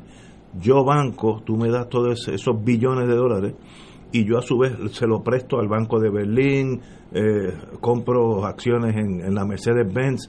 Eso se llama merchant banking, no es, no es el, la cuenta de banco que uno tiene, sino el mer mercantilismo bancario. Puerto Rico, eso es un síntoma del colapso económico del país. El, país no da para tener ya bancos extranjeros, no queda uno. Y ahora pues, para bien o para mal, pues vivimos con el Oriental y First Bank y no creo que quede otro. Eh, Popular, perdón, ese es uno de los más grandes, o, el más grande.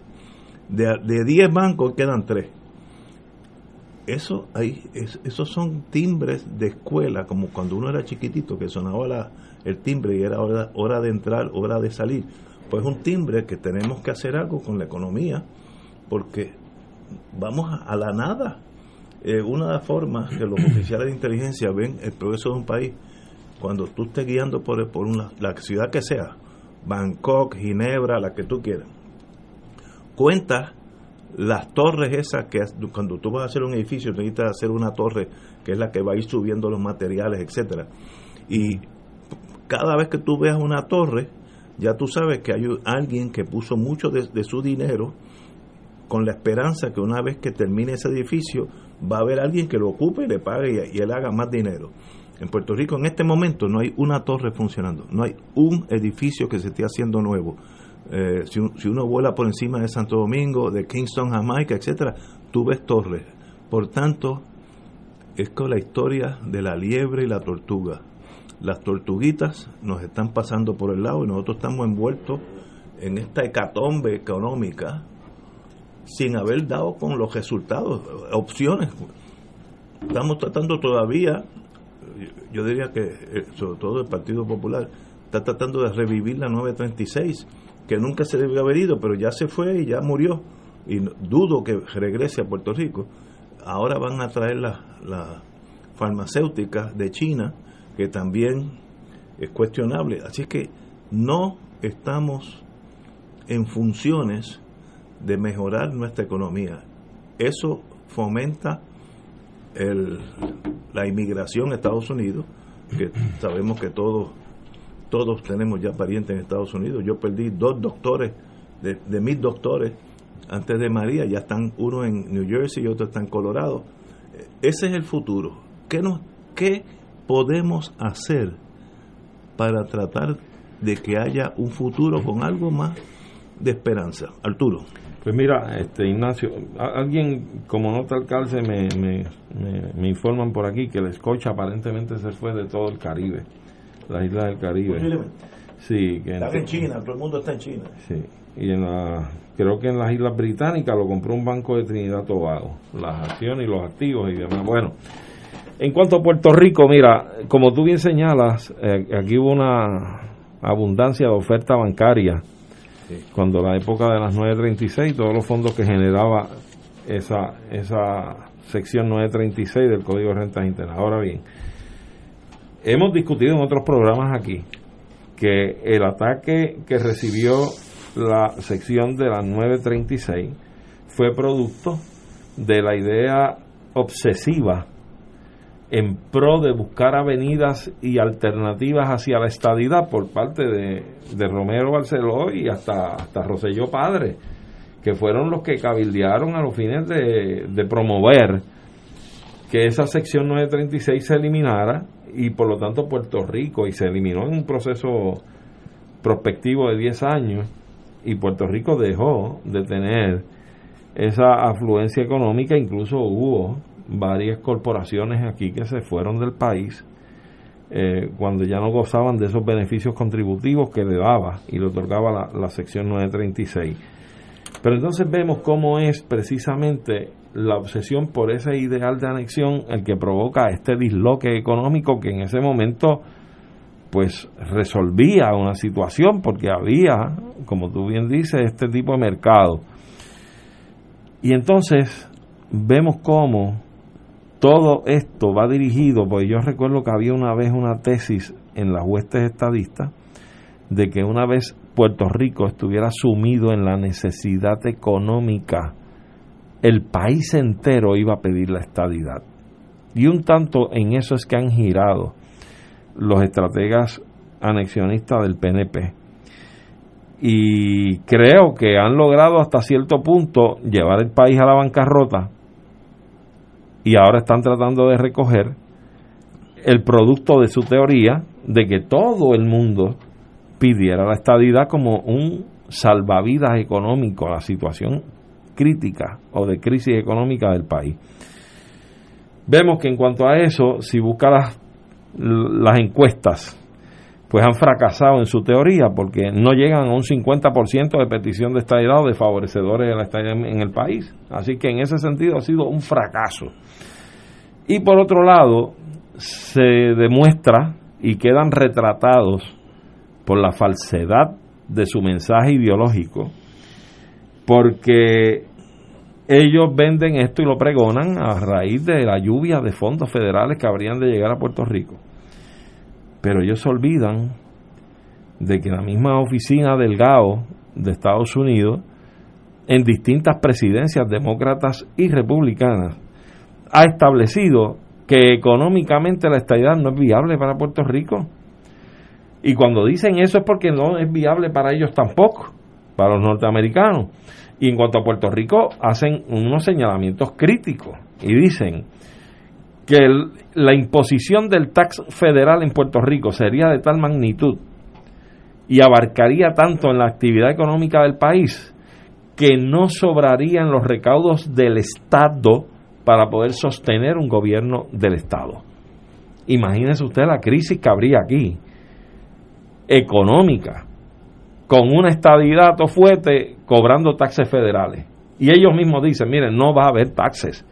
Usted no va a poder recibir o recoger contribuciones para poder pagar y solventar la, el, el funcionamiento de un gobierno estatal. Imagínese usted. Oye, pues esto no es la estabilidad para los pobres. La estabilidad es para sumirnos, hundirnos en la pobreza. Puerto Rico para, pasaría a ser el estado más pobre de los 51 estados, si fuera el estado 51, sería el estado más pobre de esa nación. Pero el liderato anexionista, eso no lo dice, echa eso debajo de la alfombra. ¿Por qué? Porque como son los tumbólogos, ¿ah? saben que con esa afluencia de dinero y los salarios que van a tener en la escala acelerada por ser posiciones federales a las que ellos van a aspirar, porque todos estos individuos van a aspirar a ser senadores y representantes allá en Estados Unidos y a tener los contratitos y esto y aquello y lo otro, pues mire, esos son los que van a guisar y se van a convertir en millonarios. Y eso no se lo dicen al país. Que aquí lo que viene, y eso es aparte, de lo que representa el costo de nosotros renunciar a lo que es nuestra identidad nacional, nuestra representación internacional en eventos deportivos y artísticos, nosotros vamos a estar en un proceso de asimilación y readaptación a lo que es la vida norteamericana. Puerto Rico en varias generaciones dejaría de ser lo que nos conocemos hoy día como puertorriqueños y como Puerto Rico, porque para, pasaríamos a ser una población angloparlante predominantemente, con las costumbres inclusive, podremos mantener unas costumbritas ¿ah? como especímenes oriundos de la originalidad de lo que fue Puerto Rico pero en décadas y en generaciones se va a transformar todo y Puerto Rico no va a ser lo que hoy somos, como hemos nacido, como hemos muerto muchos, como puertorriqueños. Y ese costo de vender nuestra identidad y renunciar a ella por unas pesetas que equivocadamente nos dicen que nos van a poner en mejor condición económica cuando es falso. Total y absolutamente falso. Eso el país tiene que entenderlo bien claramente porque esa factura es imposible de pagar. Vamos a una pausa, continuamos con la compañera María de Lourdes Guzmán. Esto es Fuego Cruzado por Radio Paz 810 AM. ¿Sabías que personas sin síntomas pueden propagar el COVID-19? El municipio de Carolina se preocupa por ti y los tuyos. Por eso, queremos que te protejas correctamente. Usa tu mascarilla cubriendo nariz y boca. No la toques mientras la tienes puesta y recuerda que menores de dos años no deben usarla. Cuando te la quites, bótalas o lávalas inmediatamente. Si eres positivo al COVID, llama a la línea confidencial de ayuda a ciudadanos positivos de Carolina al 787-701-0995. Porque te queremos saludable, edúcate, protégete y evita el contagio. Autorizado por la Oficina del Contrato Electoral. Joven puertorriqueño, yo quiero que tú te quedes en Puerto Rico. Yo quiero que tú eches pa'lante. En mi propuesta de Patria Nueva, yo propongo transformar el gobierno para que te responda, con mayor acceso a educación, que tengas oportunidades de empleo, leyes que protejan tus derechos laborales y las herramientas para que crees tus propias empresas. Yo deseo un mejor porvenir para ti. Juan Dalmao, gobernador. Anuncio político pagado por el PIB. Fuego Cruzado está contigo en todo Puerto Rico. 2.6 millones de autos en Puerto Rico, algunos de ellos con desperfectos.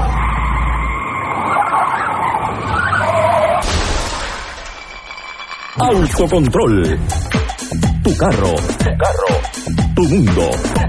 Lunes a viernes a las 11 de la mañana por Radio Paz 810 AM.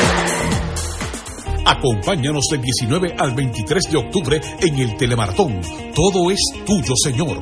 Y ayúdanos a tejer historias de fe en el canal que promueve la verdad del Evangelio.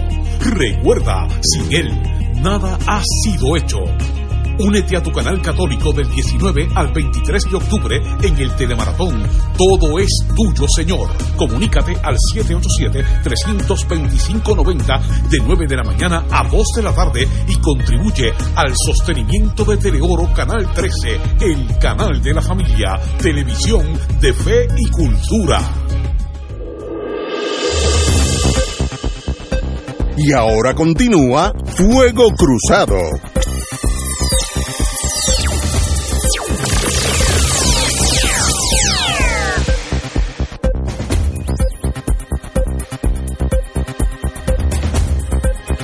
Regresamos, dejamos a la compañera sin un turno, así ahora compensamos. Diga usted, compañera.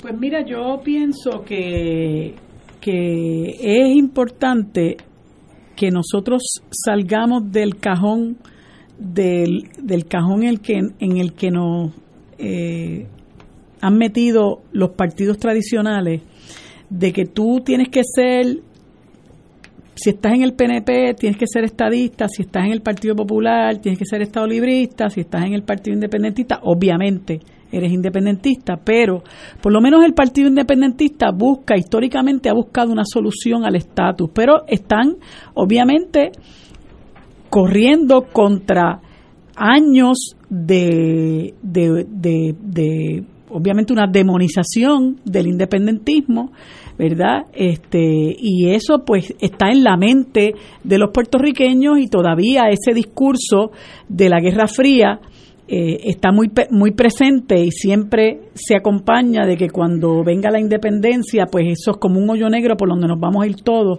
eh, y nunca, nunca podremos regresar.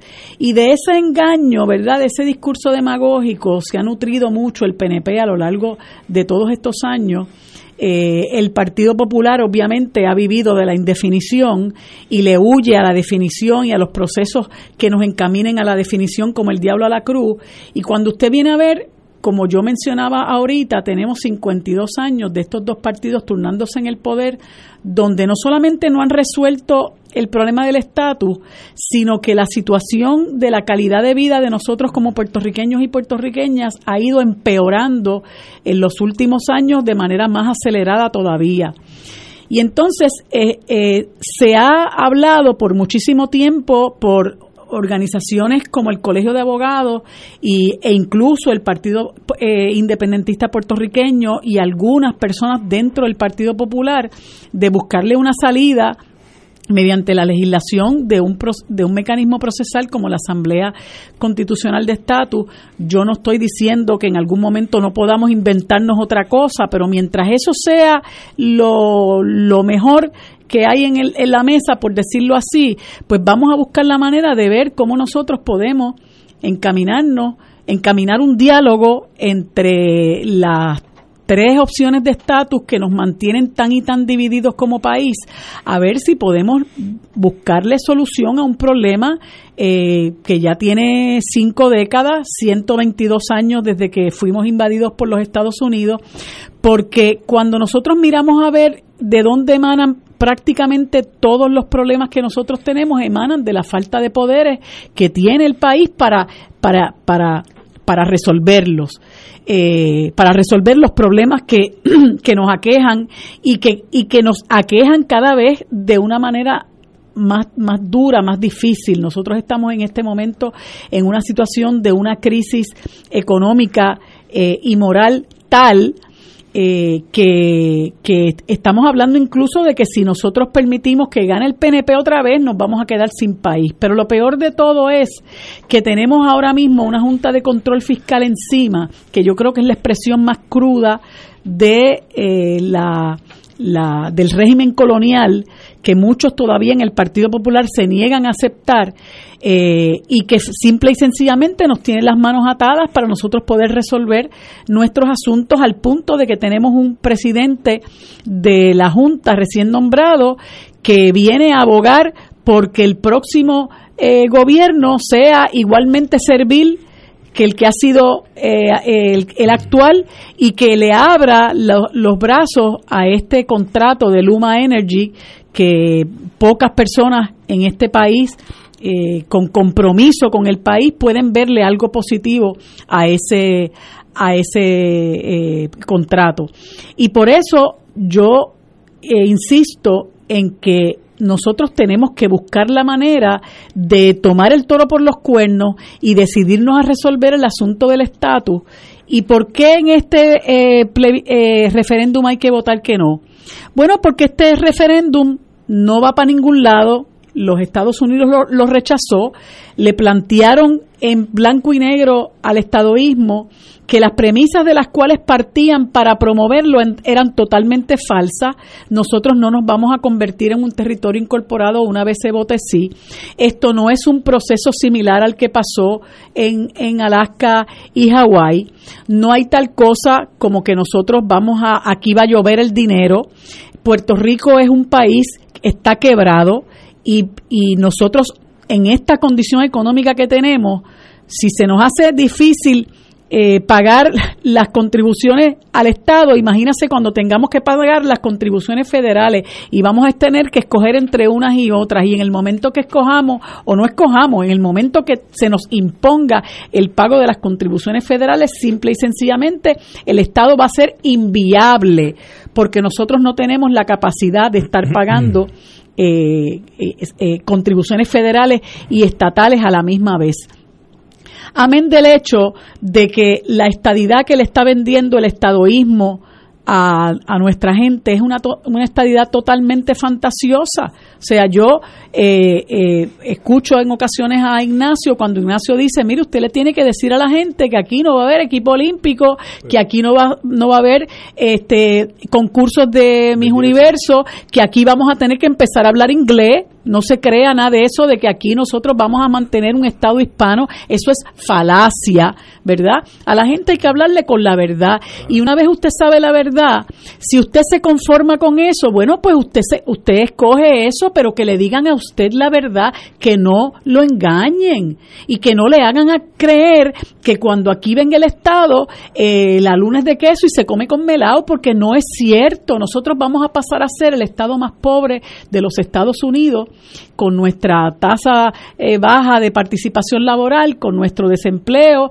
eh, que el más pobre de todos es Mississippi, nosotros estamos, eh, ¿verdad? Este, en un, en un casi en un 50%, así que le vamos a quitar el, el, el, el, el escalafón, vamos le vamos a, a, vamos a superar a, a Mississippi. Y ellos van a dejar de ser los menos pobres para dejarnos el espacio a nosotros. Y por otro lado, nosotros somos un pueblo latinoamericano y caribeño, nosotros no podemos negar lo que somos ni de dónde venimos. Y mucha gente, eh, desafortunadamente, no se siente orgullosa de lo que es, se cree que nosotros nos podemos pintar la cara de otro color y comenzar a ser estadounidenses. Y eso no es correcto. Nosotros vamos a seguir siendo siempre latinoamericanos, caribeños, puertorriqueños y para los estadounidenses, para, para para muchos de ellos, sobre todo los trompistas, nosotros somos mexicanos, nosotros somos inmigrantes, nosotros somos latinos y ya hemos visto lo que ocurre con, con, incluso con puertorriqueños que somos ciudadanos estadounidenses, que muchos de ellos ni lo saben, cómo nos maltratan, cómo nos vejan, empezando por su propio presidente.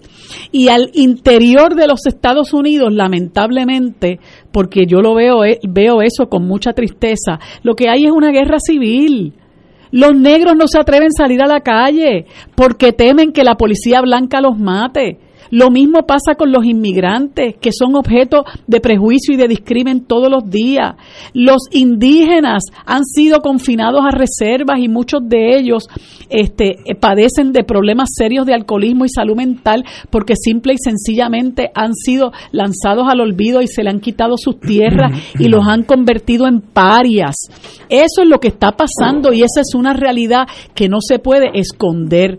Y por eso muchos, muchos, muchos puertorriqueños se van a los Estados Unidos, no es porque lo escojan de su propia voluntad, como le, hacen le hace creer Jennifer González, mire, es porque usted no necesita visa para entrar a Estados Unidos, usted es ciudadano, usted simple y sencillamente prepara su maleta y se va.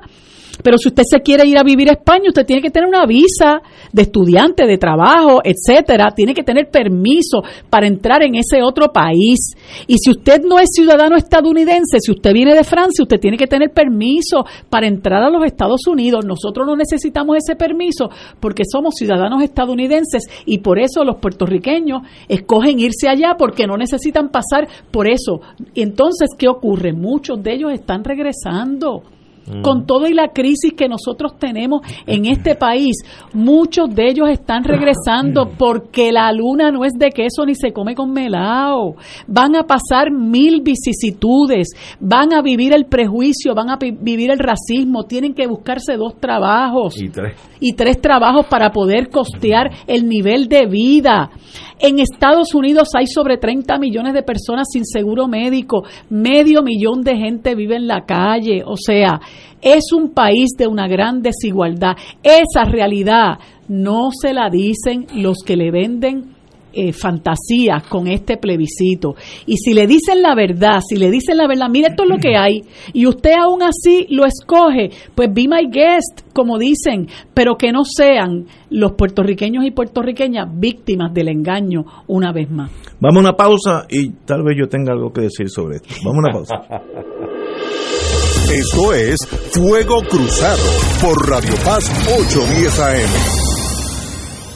El Servicio de Conservación de Recursos Naturales del USDA anuncia su programa voluntario de incentivos de calidad ambiental EQIB, con el propósito de ayudar a los agricultores puertorriqueños a aplicar prácticas para conservar el suelo, el agua, el aire, las plantas, los animales y la energía. Los agricultores pueden solicitar para EQIB en cualquier momento, pero la fecha límite para el primer periodo de aplicación del año fiscal 2021 es el 30 de octubre. Llame a su oficina local de NRCS o visite www.pr.nrcs.usda.gov para más detalles. USDA es un proveedor, empleador y prestamista que ofrece igualdad de oportunidades. Hey, beneficiario de Medicare. ¿Sabías que ahora con tu nueva tarjeta de Triple S Advantage Mastercard lo tienes todo en uno? Pues sí, más beneficios de salud, más acceso a tus OTCs, puedes pagar la compra y limpieza del hogar y tienes dinero para que con la misma tarjeta de Triple S, sí, la del plan, compres lo que necesites.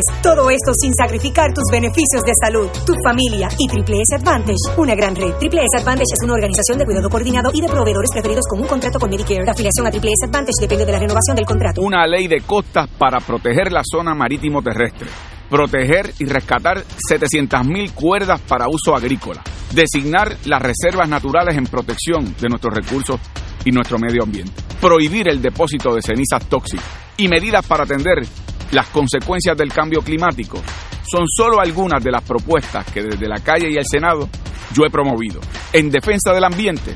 Tú sabes dónde he estado parado. Juan Dalmao, gobernador. Anuncio político pagado por el PIB. Fuego Cruzado está contigo en todo Puerto Rico. Concluye la jornada electoral y Fuego Cruzado te ofrece la cobertura más completa de los incidentes ese martes 3 de noviembre. Los resultados según se producen y la proyección de los vencedores antes que nadie. Intégrate al equipo de Ignacio Rivera y nuestro panel de expertos analistas y recibe la información más fidedigna el día de las elecciones. Elecciones 2020, martes 3 de noviembre, 3 de la tarde en adelante por Radio Paz 810 AM y la cadena de Fuego Cruzado, con la perspectiva más certera del ambiente electoral nacional y en los Estados Unidos, con el auspicio de Jeep. La aventura continúa. Y ahora continúa Fuego Cruzado.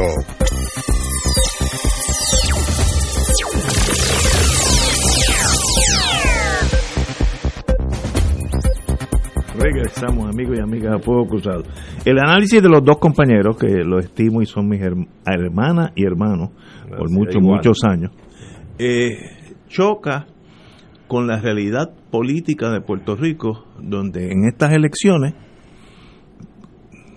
el Partido Nuevo Progresista tiene una posibilidad buena de ser victorioso, y si no, el Partido Popular ganará, y que tampoco es un faro del comunismo internacional, contrario, son estadistas light, yo le puse, eh, eh, como la cerveza, estadistas light. Si entre esos dos partidos va a haber un 70% del voto, Victoria Ciudadana va a tener un montón, según mi criterio, eh, el PIB también va a sacar más de lo usual, pero vamos a decir que eh, el 70-75% del país quiere continuar con esta relación con los Estados Unidos, con todos sus defectos que las hemos visto en esto, con este señor presidente que tenemos ahora. Pues eso choca con el análisis lógico que ustedes hacen desde el punto de vista independentista, que sería lógico si, yo le si el pueblo lo escuchara a ustedes y le diera toda la, la credibilidad que merecen, mira cómo estoy hablando, eh, el, independ- el independentismo estaría en los 90, 95%, pero va a sacar 3% del PIB. Por ahí ya, esos números ya están por ahí ya empezando a salir, las encuestas. Y Victoria Sana es un gran misterio, puede sacar un 12, un 13, pero con eso son entre los 2, 16, 17%. ¿Por qué el, el asimilismo, esa palabra yo sé que a veces tiene connotaciones negativas, pero si es estadista, pues no es no eres lógico, eh, la, la estrechez de la relación con Estados Unidos, yo, yo diría que la dependencia después de las tormentas, después del terremoto, ahora es mayor eh, que era hace dos, tres, cuatro años atrás. Y lo veo como, como un factor político curioso.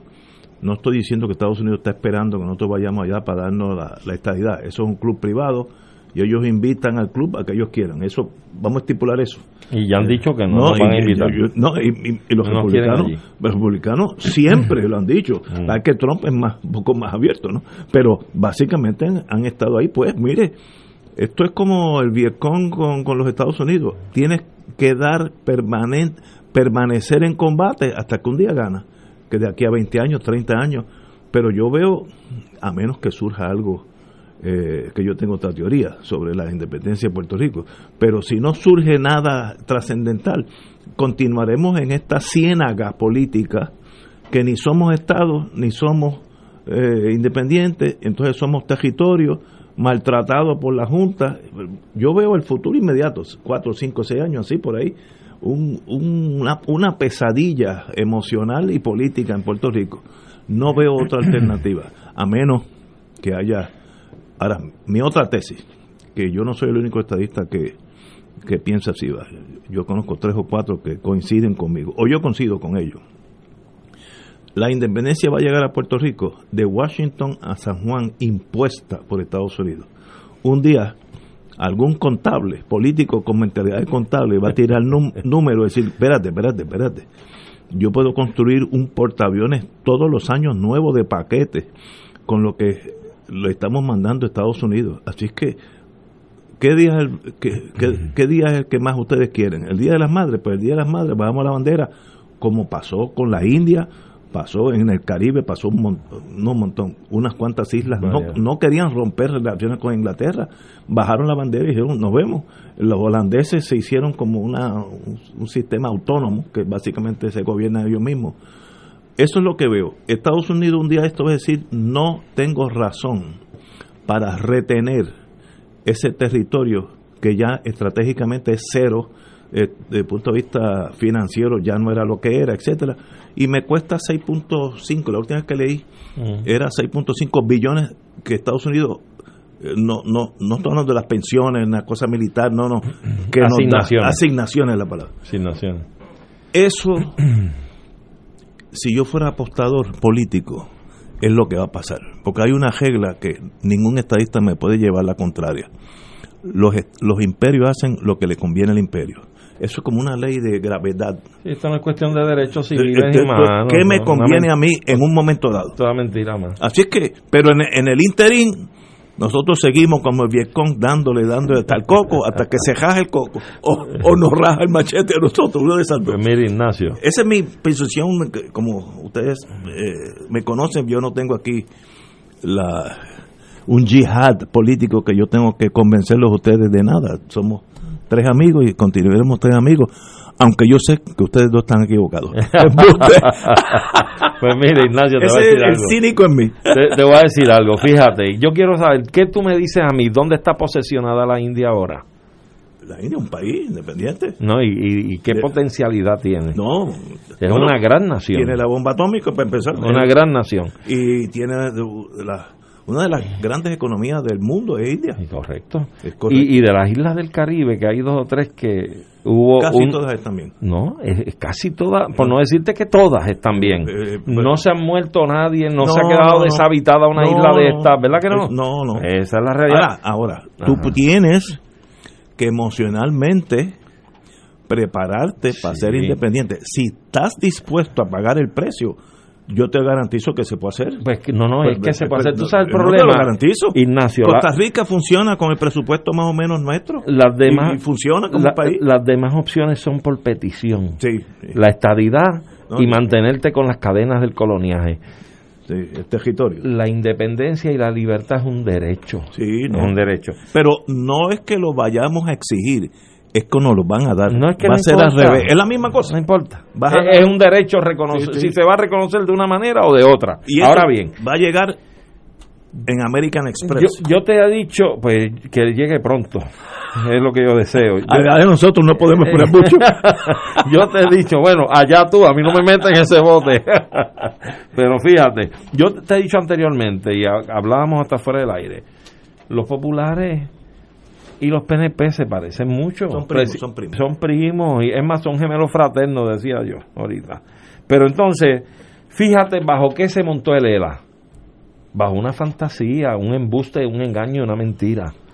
Eh, había una necesidad militar norteamericana, Claro, la Guerra Fría, y se inventaron un muñeco con eh, un carro con tres ruedas que ¿Eh? funcionó hasta que un día se, se Dije- pandió. Sí, dijeron, se "Mira, acabó. eso no va para Ya- ningún ya lado". se acabó. ¿Ah? Y mientras eso lo hacían, también montaron todo el esquema para crear una ilusión óptica respecto a la anexión y la estadidad y lo- las bondades y los beneficios de la estadidad. Y que como ya hemos discutido con los argumentos que hemos mencionado, es una base fantasiosa la de la anexión y la estadidad, porque no es Pero- nada de lo que pregonan. No, no, pero yo he estado siempre, ustedes me conocen, yo siempre he dicho la estadidad como sí, es. como es. Una estrella más en la bandera. Más No hay, nada. no hay estrellas más grandes, más chiquitas, de diferentes colores. No, Una, Y lo que implica. una. No, Y lo que la, implica. La estadidad quiere decir que Puerto Rico se tornaría un estado en toda la gama de la interpretación, desde el lenguaje, las costumbres, la comida, porque Todo. es te integra, si no, pues no te integres. Exacto, y sino que se den una visitita a Hawái. Eh, Para mira, que vean qué ha pasado con los No, hawaianos. no, yo, yo estuve con la Guardia Costanera hace muchos años en Nuevo México y yo esperaba que iba a llegar a México. No, no, en México la inmigración anglosajona fue tanto que el español se usa como un lenguaje de segunda clase, pero pero y, y- y mal hablado. Sí, Por- mal no, ma- por- masticado. Porque no se enseña en las escuelas. Si tú no enseñas un lenguaje, a la larga se va degenerando. Se va degenerando. Y, y eso, pero esas son las opciones. pero como es en la fantasía que se ha fundamentado todo, inclusive los seguidores a la estadidad ha sido bajo una, una óptica fantasiosa. Mira si es fantasiosa, para cerrar con esto. Este plebiscito que te están pregonando por ahí que votes por la estadidad. Que vamos a votar. Pero ¿sabes cuál es la pregunta realmente que tiene el plebiscito? ¿Ah? Que si estás de acuerdo que Puerto Rico sea admitido inmediatamente como Estado. Mire, eso es un embuste y una mentira. ¿Cómo tú vas a decir eso? ¿Cómo van a seguir montando la mentira y el embuste? Porque eso es un paño colorado para que el toro faje. Bendito, pero Sí, díganle las cosas a la gente No, como pero- es. pero es que a tú sabes. veces- Y Eso estamos- mismo, eh, eso lo desmintió el, el subsecretario del Departamento de Justicia. Dijo, ¿cómo que Pero es que no inmediatamente? puede- pero- ¿Cómo que pero inmediatamente? Si eso lo decidimos nosotros. Y si, Claro. Y si Noruega vota por ser Estado inmediatamente, ¿lo van a hacer? Por Pues, favor. pues, pues, si- Pero- si pero- Estado quiere. Pues, pues esto es despilfarro. Fondo público. Sí, no, pero es que los muchachos, como dicen en inglés, they get carried away sometimes. A veces, a veces se nos zapan del gatillo. Wow. La estadidad es una, una estadidad. No hay dos estadidades, una.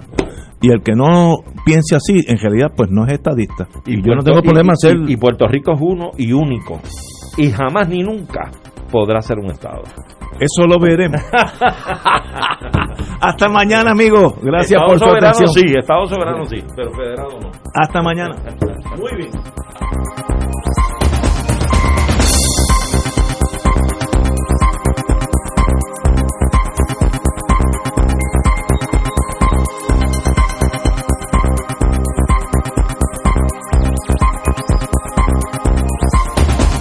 Esta emisora y sus anunciantes no se solidarizan necesariamente con las expresiones vertidas en el programa que acaban de escuchar.